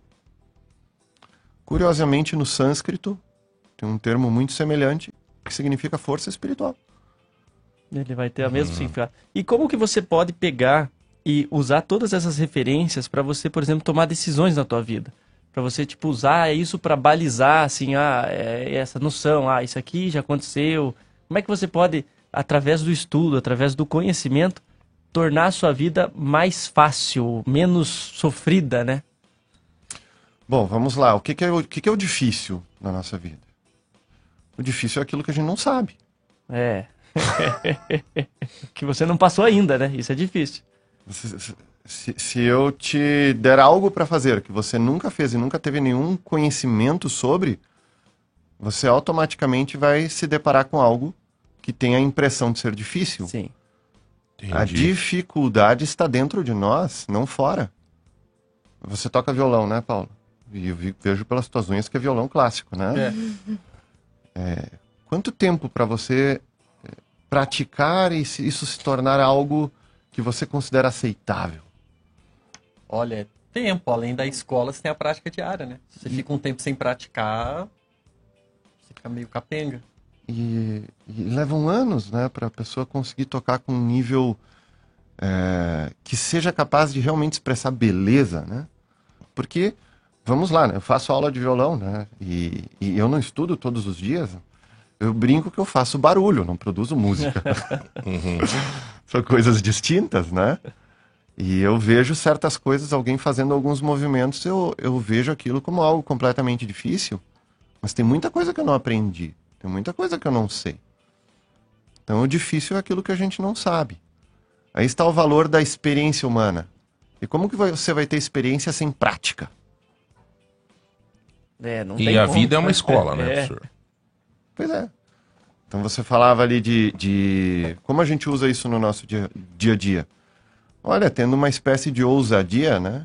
Que não é um atrevimento tolo, é um atrevimento aquilo que, vo que vo realmente lhe cabe fazer. Aquilo que está de acordo com a natureza, que tua natureza pede. Isso é uma ousadia. E tem coisas que o, o íntimo do ser humano demanda e que muitas vezes, sei lá, pela sua rotina, pela sua, eh, pelo sistema no qual ele está inserido, pela crença em certas limitações, ele, às vezes ele não se atreve a fazer. E é muito É um autobloqueio. É, e, é- e e o que vai acontecendo na nossa vida, com a prática da filosofia, é que nós vamos quebrando essas ilusões das impossibilidades. E vamos vendo, vamos reconhecendo que somos capazes de realizar certas coisas. E é aí que nós vamos reconhecendo as nossas virtudes. Você começa a acreditar mais em si. Ah, a autoconfiança, ela é natural aí nesse processo. Mas assim, ó, eu, eu, eu volto a insistir numa situação da, da meditação, né? Hum. Porque, que nem o senhor diz aí, ó, ouvir mais o, o. A gente não, não consegue colocar em prática aquilo que às vezes o nosso, entre aspas, instinto nos acena. Uhum. A gente acaba, ou por falta de coragem, ou por falta de, sei lá. Mas não colocamos em prática aquilo que lá no fundo do, do nosso. Né, surge um. é, uns dizem, ah, é o Espírito Santo, outros tem que cuidar para não entrar no- no- na questão religiosidade, né? Mas enfim. É, não se coloca em prática por N fatores. E isso pode ser feito o que para reverter? Como acertar? Bom, vamos lá. É, Eu vou trazer um pouquinho de Platão. Platão tem uma obra chamada República, em que ele ensina, num, num dos, num dos livros dela, ele ensina é, sobre a formação de um cidadão. E quando você vê a formação do cidadão, você vê que é, é algo que cumpre com esse termo, formar. Não é informar. Você pode encher uma pessoa de informações e não garantir que ela seja capaz de fazer o que lhe cabe. Agora, quando você forma, você tem uma pessoa capaz de fazer aquilo que ela está se propondo a fazer. E um cidadão, ele precisa ser formado e não apenas informado. E quando ele vai desenvolvendo essas capacidades, ele vai é, é, se desbloqueando, né? Ele vai, ele vai compreendendo um pouco mais daquilo que lhe cabe e o como fazer. E ele consegue ser um ser humano um pouquinho melhor e mais feliz. Mas aí essa essa felicidade, ela tá atribuída a você ter noção da tua capacidade. Então, por exemplo, tem coisas que não estão na tua capacidade. Logo, não não é minha responsabilidade. Então, se não é minha responsabilidade, não é minha capacidade, sou feliz. É essa a lógica? É, vamos lá. Tipo, por exemplo, ah, vai ter uma guerra, eu não posso mudar nada, não posso interferir em nada, então não me preocupo com isso. Os estoicos têm uma frase muito legal, que é, é, existem coisas que dependem de nós e coisas que não dependem de nós. A parte da felicidade está em você se ocupar bem com o que depende de você. Não perder tempo com coisa que só tá tomando energia. Quando você está quando você tá se ocupando com coisas que não dependem de você, ou você está sendo um xereta ou você está comprando problema. Tá pulsando, não deve, né? Agora, quando você se ocupa bem com aquilo que realmente depende de você, você diminui a chance de você ter pendências. Sim. E, e essa, e essa questão, assim, da, é, o, que, o que depende de você, é como que você pode fazer para superar de- é, processos difíceis na tua vida, por exemplo, um luto, uma enfermidade de alguém muito querido, uma perca, sendo que você não teve ferramentas para combater aquilo. Como é que você encontra uma solução para não sofrer tanto? Começando por essa frase, tem coisas que não dependem de você. Né? E, e se você aceita isso, lá, falou de a perda de um ente querido, né? Ah, não vai sofrer? Óbvio que vai. Aliás, eu quero só registrar que tinha uma, uma, uma pergunta, uma colocação nesse sentido. Como que a filosofia pode ajudar alguém que perdeu a- a uma pessoa importante na vida? É, Vamos lá. Quando a gente fala da morte, a gente tem que entender que a morte faz parte do ciclo do ciclo da natureza, né? Tem o Caibalion que ele que é é uma obra muito interessante e uma e uma das premissas dele fala da ciclicidade, né? E na natureza tudo nasce, tudo morre. O que se fala, inclusive, nas religiões é que a única coisa temporal são as, são as coisas divinas, né? Isso é a única coisa que realmente tem vida eterna, né? E, e se a gente, em primeiro lugar, aceita que a natureza é assim, o nosso sofrimento se torna um pouco menor. Buda diz que o ser humano sofre pelo apego. Que o apego é a causa da dor. E muito, né? E muito. É, tu- tu- e- e- Uns se apegam numa bicicleta, outros se apegam carro. num dinheiro, outros se apegam na vida, outros se apegam nos filhos, demais desses apegos. É que uma coisa é nós nos relacionarmos com as pessoas e com as coisas de uma forma que nós eh, sejamos capazes de reconhecer a sua necessidade e, e a nossa relação, que nós também temos que, que, que fazer para nos oferecer ao bem disso, né? E Isso é uma forma de se relacionar com as coisas, né? Eu posso ter um, um computador, um celular, e eu sei como ele está me servindo, tá? E faço bom uso disso, inclusive respeito até mesmo esse objeto. né? Outra coisa é eu ter um apego, um desejo exacerbado que faz com que eu acredite que eu não possa viver sem isso. É, e Isso, isso é real. Nesse, nesse mundo do consumismo que a gente é forçado a, a, a- ah, tem que ter o celular mais novo, vai, tem que ter o, o relógio, nem vai ter tanta diferença, o relógio mais barato é a hora igual. Mas qual que é, como que a gente pode vencer esses impulsos que já- a gente já nasce com esse chip implantado na gente, né? Meio natural. É. Olha, eu gosto de uma, uma colocação de que as- os esforços humanos eles têm que ser regidos pela lei da necessidade. Eu digo que uma pessoa inteligente é a pessoa capaz de atender as, necessidades. Ao menos as dela. E se ela for mais inteligente, ela ajuda a atender as necessidades dos demais e talvez até de uma sociedade que aí você tem um sábio. e se você está regulado por isso, você não perde tempo com coisas que sejam desnecessárias. Você não gera apego a coisas que não atendem necessidades também. Então, o- o- onde está esse consumismo que você falou? Ele opera com, com o elemento do desejo, né? Ele, ele vai estimular isso e retroalimentar isso de forma que você fica um, um escravo dos desejos, né?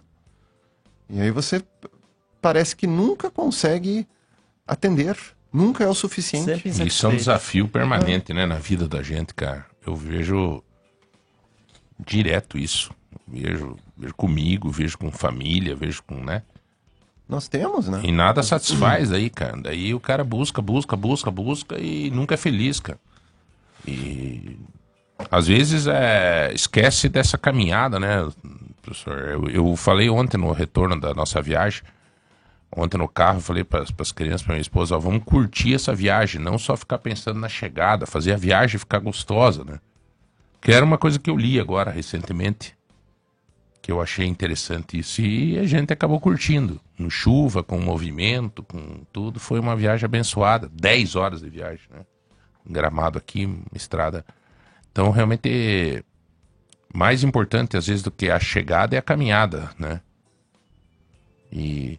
Mas aqui tem algumas perguntas que mandaram que eu gostaria de frisar. Por exemplo, se é o, o ideal é analisarmos do jeito que o professor está falando, a pessoa me diz, é, o, o ideal é analisarmos a vida com mais razão e menos emoção. É, quando nós. O, o que, que é a razão, né? Às vezes a gente confunde a razão com uma espécie de força mental, imposição, né? Inclusive acaba se tornando um elemento de dis- disputa, né? E, e que no fundo, no fundo, é uma tolice, né? Se, se tem que disputar a razão, eu digo que já talvez não tenha tanta razão, porque quem tem a razão não precisa disputar. Com a razão, tu vira leão. É, Não há necessidade de disputa. É, Você está com a razão.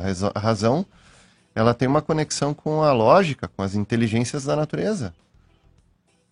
A razão não é um elemento de disputa, não é, o, não é a prevalência dos meus interesses ou do que eu acho ou do que eu acredito. Isso não é razão. A razão, é- é- ela é um atributo da inteligência porque é, existe uma inteligência na natureza. E quando você está de acordo com isso, você tem razão. Quando você está de, em desacordo com isso, você não tem razão nenhuma.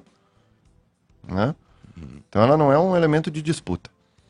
E quando você está com a razão, as emoções se alinham e se estabilizam. Você está mais confiante, você está de acordo com o que tem que, tem que estar. Você não está no vendaval das emoções sendo levado de um lado ao outro e tentando se agarrar nas tuas intenções, nos teus achismos, nos teus desejos.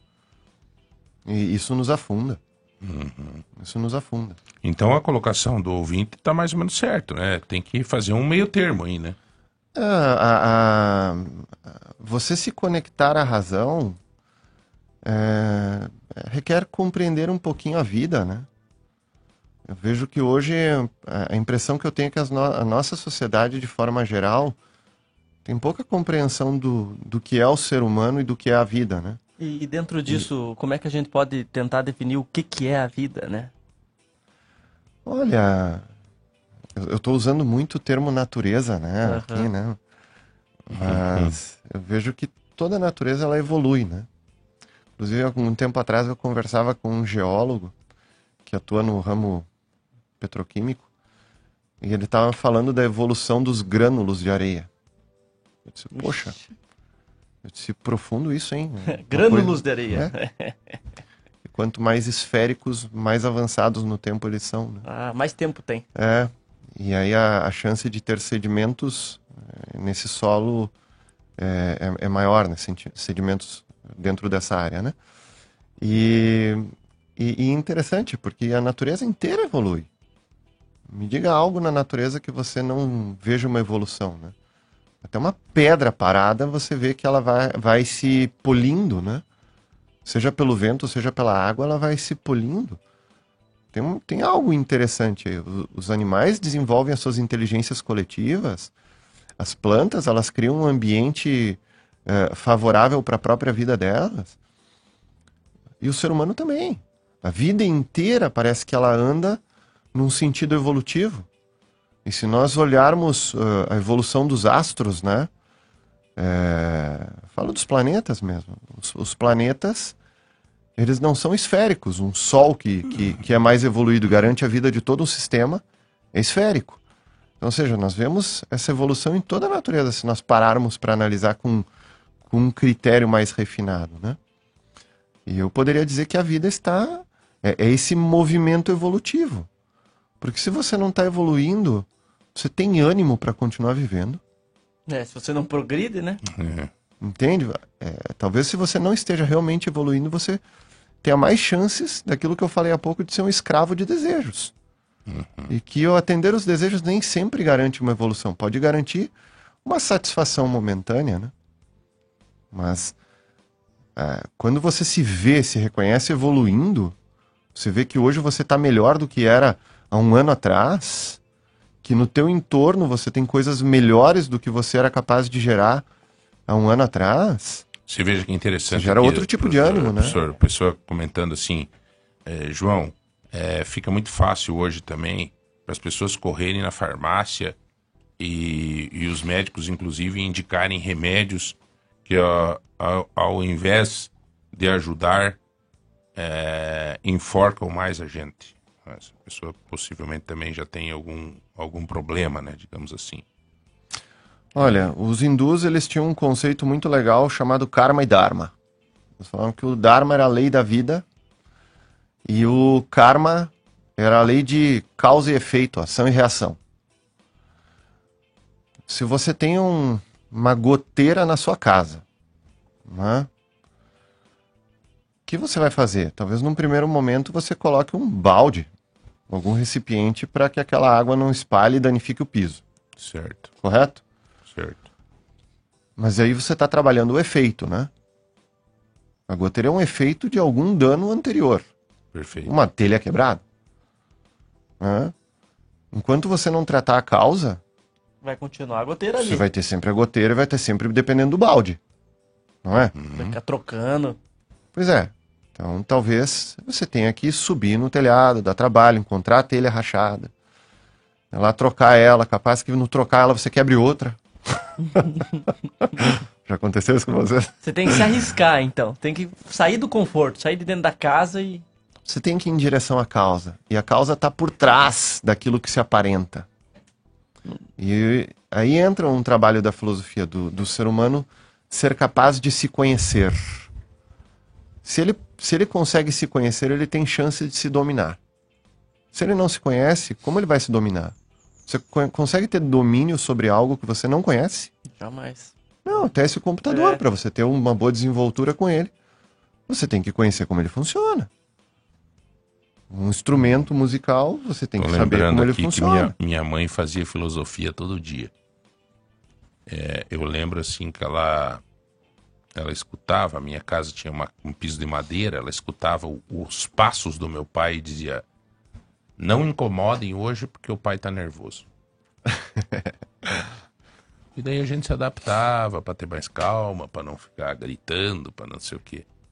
Claro, é até um pouco de, né? Mas é um exemplo prático disso que o senhor está dizendo aí. É Ela não conhecer, conhe- né? Ela não conhecia só ela, mas conhecia ele também. Ele também. Por isso que foram muito felizes e né, viveram intensamente até que a morte os separou, digamos, né? Que é o, o dito do- da hora do casamento. O, aproveitar que o doutor Paola e o doutor Paulo e o nosso, que são arquitetos, e o nosso filósofo Alain, e já que nós estamos todos numa mesa só, queria pedir aqui qual é a influência da arquitetura na filosofia e vice-versa. Olha, é favor, grande Paulo. começar né, pela, pelo nome da escola aqui de é, Nova Acrópole, né? A, a relação da filosofia com a arquitetura é imensa, disposição do tempo, formação das cidades e a discussão filosófica ocorre em praças. Então a formatação de arquitetura a formatação da cidade tem tudo a ver com a filosofia. Ninguém discutia filosofia num quarto isolado. Isso tem a ver com a formação cidadã, ele acabou de colocar, né, do Platão, e a formação, a constituição da discussão pública. Então, se a gente fala de filosofia, né, ou se a gente discute arquitetura, a, arquitetura a nível ocidente, né, leia-se, né, a gente fala intrinsecamente de filósofo. Não tem, é, é uma relação totalmente fácil de ser feita, inclusive. Eu tenho um, tenho um autor que eu gosto muito chamado Alain de Botton, não sei se o professor conhece. Ele tem um livro chamado Arquitetura da Felicidade.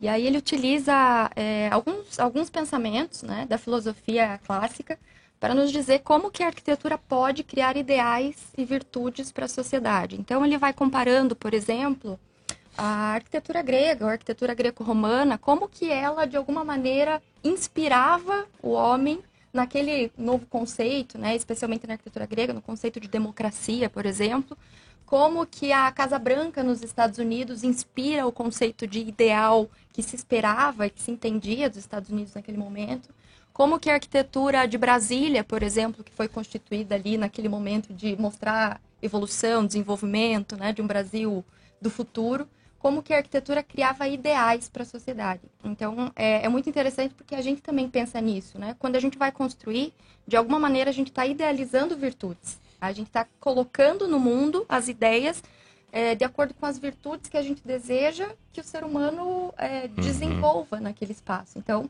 para nós é um conceito muito caro, assim, porque a gente entende que a arquitetura ela precisa emanar desse pensamento filosófico mesmo, né? De um ideal de uma sociedade melhor, né? de uma humanidade mais virtuosa. né? E vice-versa agora, professor. Ó, essa conversa não vai terminar aqui, viu? Esse papo Vamos pra é- praça Não, filosofar. aí, Cadê, cadê aquele vinho? Vamos Cadê pra- aquele vinho? Aqui, ó. Ah, cadê o vinho? A, né, a nova Acrópole. São quantas horas de. Não, tá no fim já, por sinal. Dez Nova. Acrópole. É, vamos lá pra Nova Acrópole. Cara, muito legal o que vocês colocaram. Muito legal. E, e prova disso é quando a gente vê as civilizações clássicas, né? Você vai para Roma e, e vê o Fórum Romano. O, o Fórum Romano todo era composto por templos. E esses templos eram batizados, né? Era o templo a Saturno, que era o templo da prosperidade. É o templo a Vênus, que era a deusa do amor. O templo a Marte, que era o deus da guerra, né? Então você tem aí, sim, toda essa encarnação das virtudes nos espaços centrais de uma sociedade, da onde irradia toda a ordem daquela sociedade. Então, poxa, é, muito bem colocado, porque tu tem, tu tem condições de impulsionar valores humanos a partir da administração pública. Bom, vocês incrível. perceberam aí que nós trouxemos o que há de melhor, né? É. Trouxemos o que há de melhor, né? Paola, foi um prazer conhecê-la. Paulo também, arquitetos é, da Habitáculo Arquitetura. Gente, eu senti nesses dois que a, o objetivo não é somente é, organizar a tua vida no aspecto é, cimento, tijolo, não. É um contexto geral, é um quadro total. Que não é só você que aparece na foto, é tudo que está naquele quadro. Né?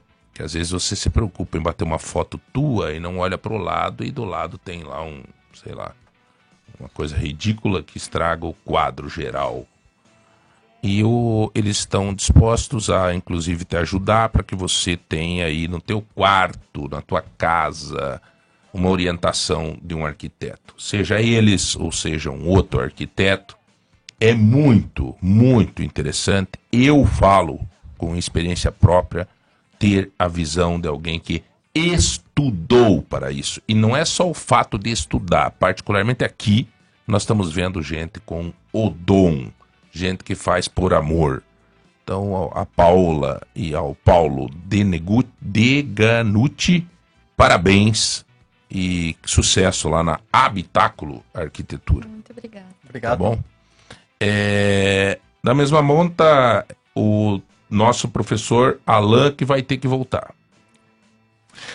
Já tá marcado já. Não vai ter que voltar porque a pergunta que me passaram aqui é fundamental, eu acho.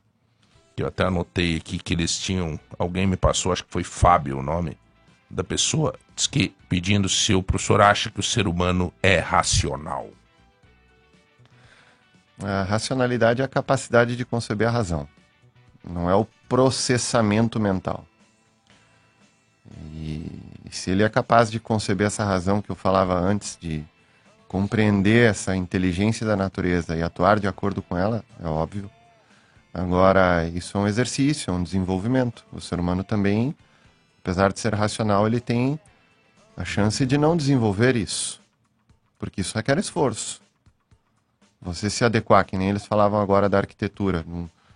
Você ter um respeito ao ambiente e as coisas boas que precisam ser desenvolvidas ali, você tem esforço em todos os sentidos. As coisas que são valorosas, elas requerem esforço. E, e- e isso faz parte dos valores do ser humano. E se ele cai num comodismo e, e- ou na negligência do esforço necessário para se desenvolver como ser humano, ele tem grandes chances de não ser. Aí dá chance aquilo que nós falávamos no começo com o mito de Teseu e Minotauro de ter portas abertas para bestialidade. Né? É. Cabeça útil ou fútil, né? Depende muito da ocupação dela. Bom, senhores, só deixa eu fazer um registro aqui que a qualificação, obviamente, é muito importante. Os médicos, particularmente, eles têm essa oportunidade. Aqui nós estamos falando com arquitetos hoje, com filósofos. Vocês estão sempre fazendo curso, tal, tal, tal. Para eh, outras classes, é muito difícil ter cursos que atualizam, que qualificam, né? Exemplo, por exemplo, a, a profissionais que atuam na enfermagem, por exemplo. Principalmente na enfermagem eh, nos nossos hospitais. Né? É difícil o hospital dar essas oportunidades para que as pessoas se qualifiquem. E eu quero registrar aqui, essa notícia está no portal de ponta, que o Hospital Geral da Unimed promoveu um programa de qualificação, é o programa de qualificação Ananeri, dando qualificação durante três meses com o objetivo de aprimorar as habilidades técnicas dos colaboradores a, é, e na melhoria da prática assistencial. Então é muito legal porque é um conhecimento teórico, multiplicação de conhecimento, na verdade, treinamento, é, E é importante estes profissionais serem valorizados através da qualificação. Porque é eles que fazem o dia a dia de um hospital. Claro, o médico tá lá todo dia, tá lá zeladora, tá lá, tá, tá, tá, tá. Mas o enfermeiro, ele tá ali, ele tá vivenciando. Eu fiquei vários dias, né, na época, quando, graças a Deus, já passou anos isso, mas marca a vida da gente. A Graciela, minha filha, ficou internada lá na Unimed, 14 dias, e eu, eu via, assim, é eles que fazem a coisa rodar, né? E, então, é legal essa iniciativa de qualificar, que todos os hospitais, as cooperativas sigam esta linha de dar oportunidade aos seus colaboradores se qualificarem, porque quem que ganha com isso? Quem ganha com isso é quem usa, né? Usa a cooperativa, usa o hospital e assim por diante. É... O que mais, meu brother? Vamos ter que fazer o sorteio, né? Hoje é o sorteio. João. Deixa eu só falar da escola, né? É. Se, se, se me permite, né, aqueles Uhum. que, que queiram conhecer, nós vamos ter uma, uma abertura de turma agora no dia 11 de fevereiro, tá? É, do curso de filosofia.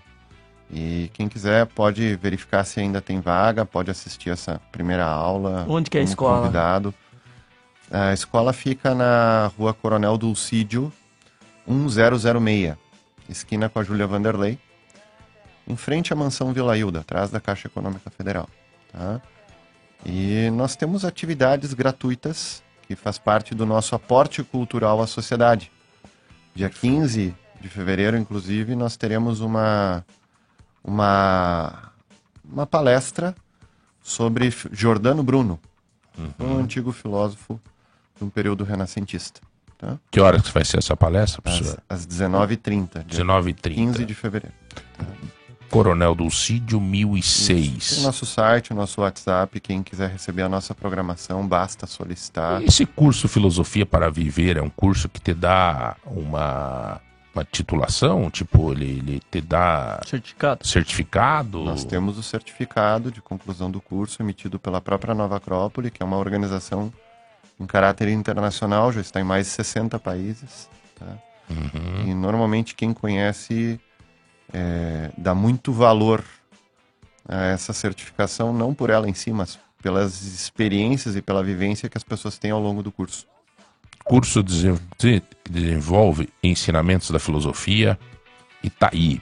Programação, potencializar a ética e os valores humanos. É, melhorar as relações humanas. Construir o futuro. E exercícios práticos disso tudo. Daqui a pouco vai ter uma matéria no Portal de Ponto sobre isso e lá vai ter todas as informações da escola é, nova.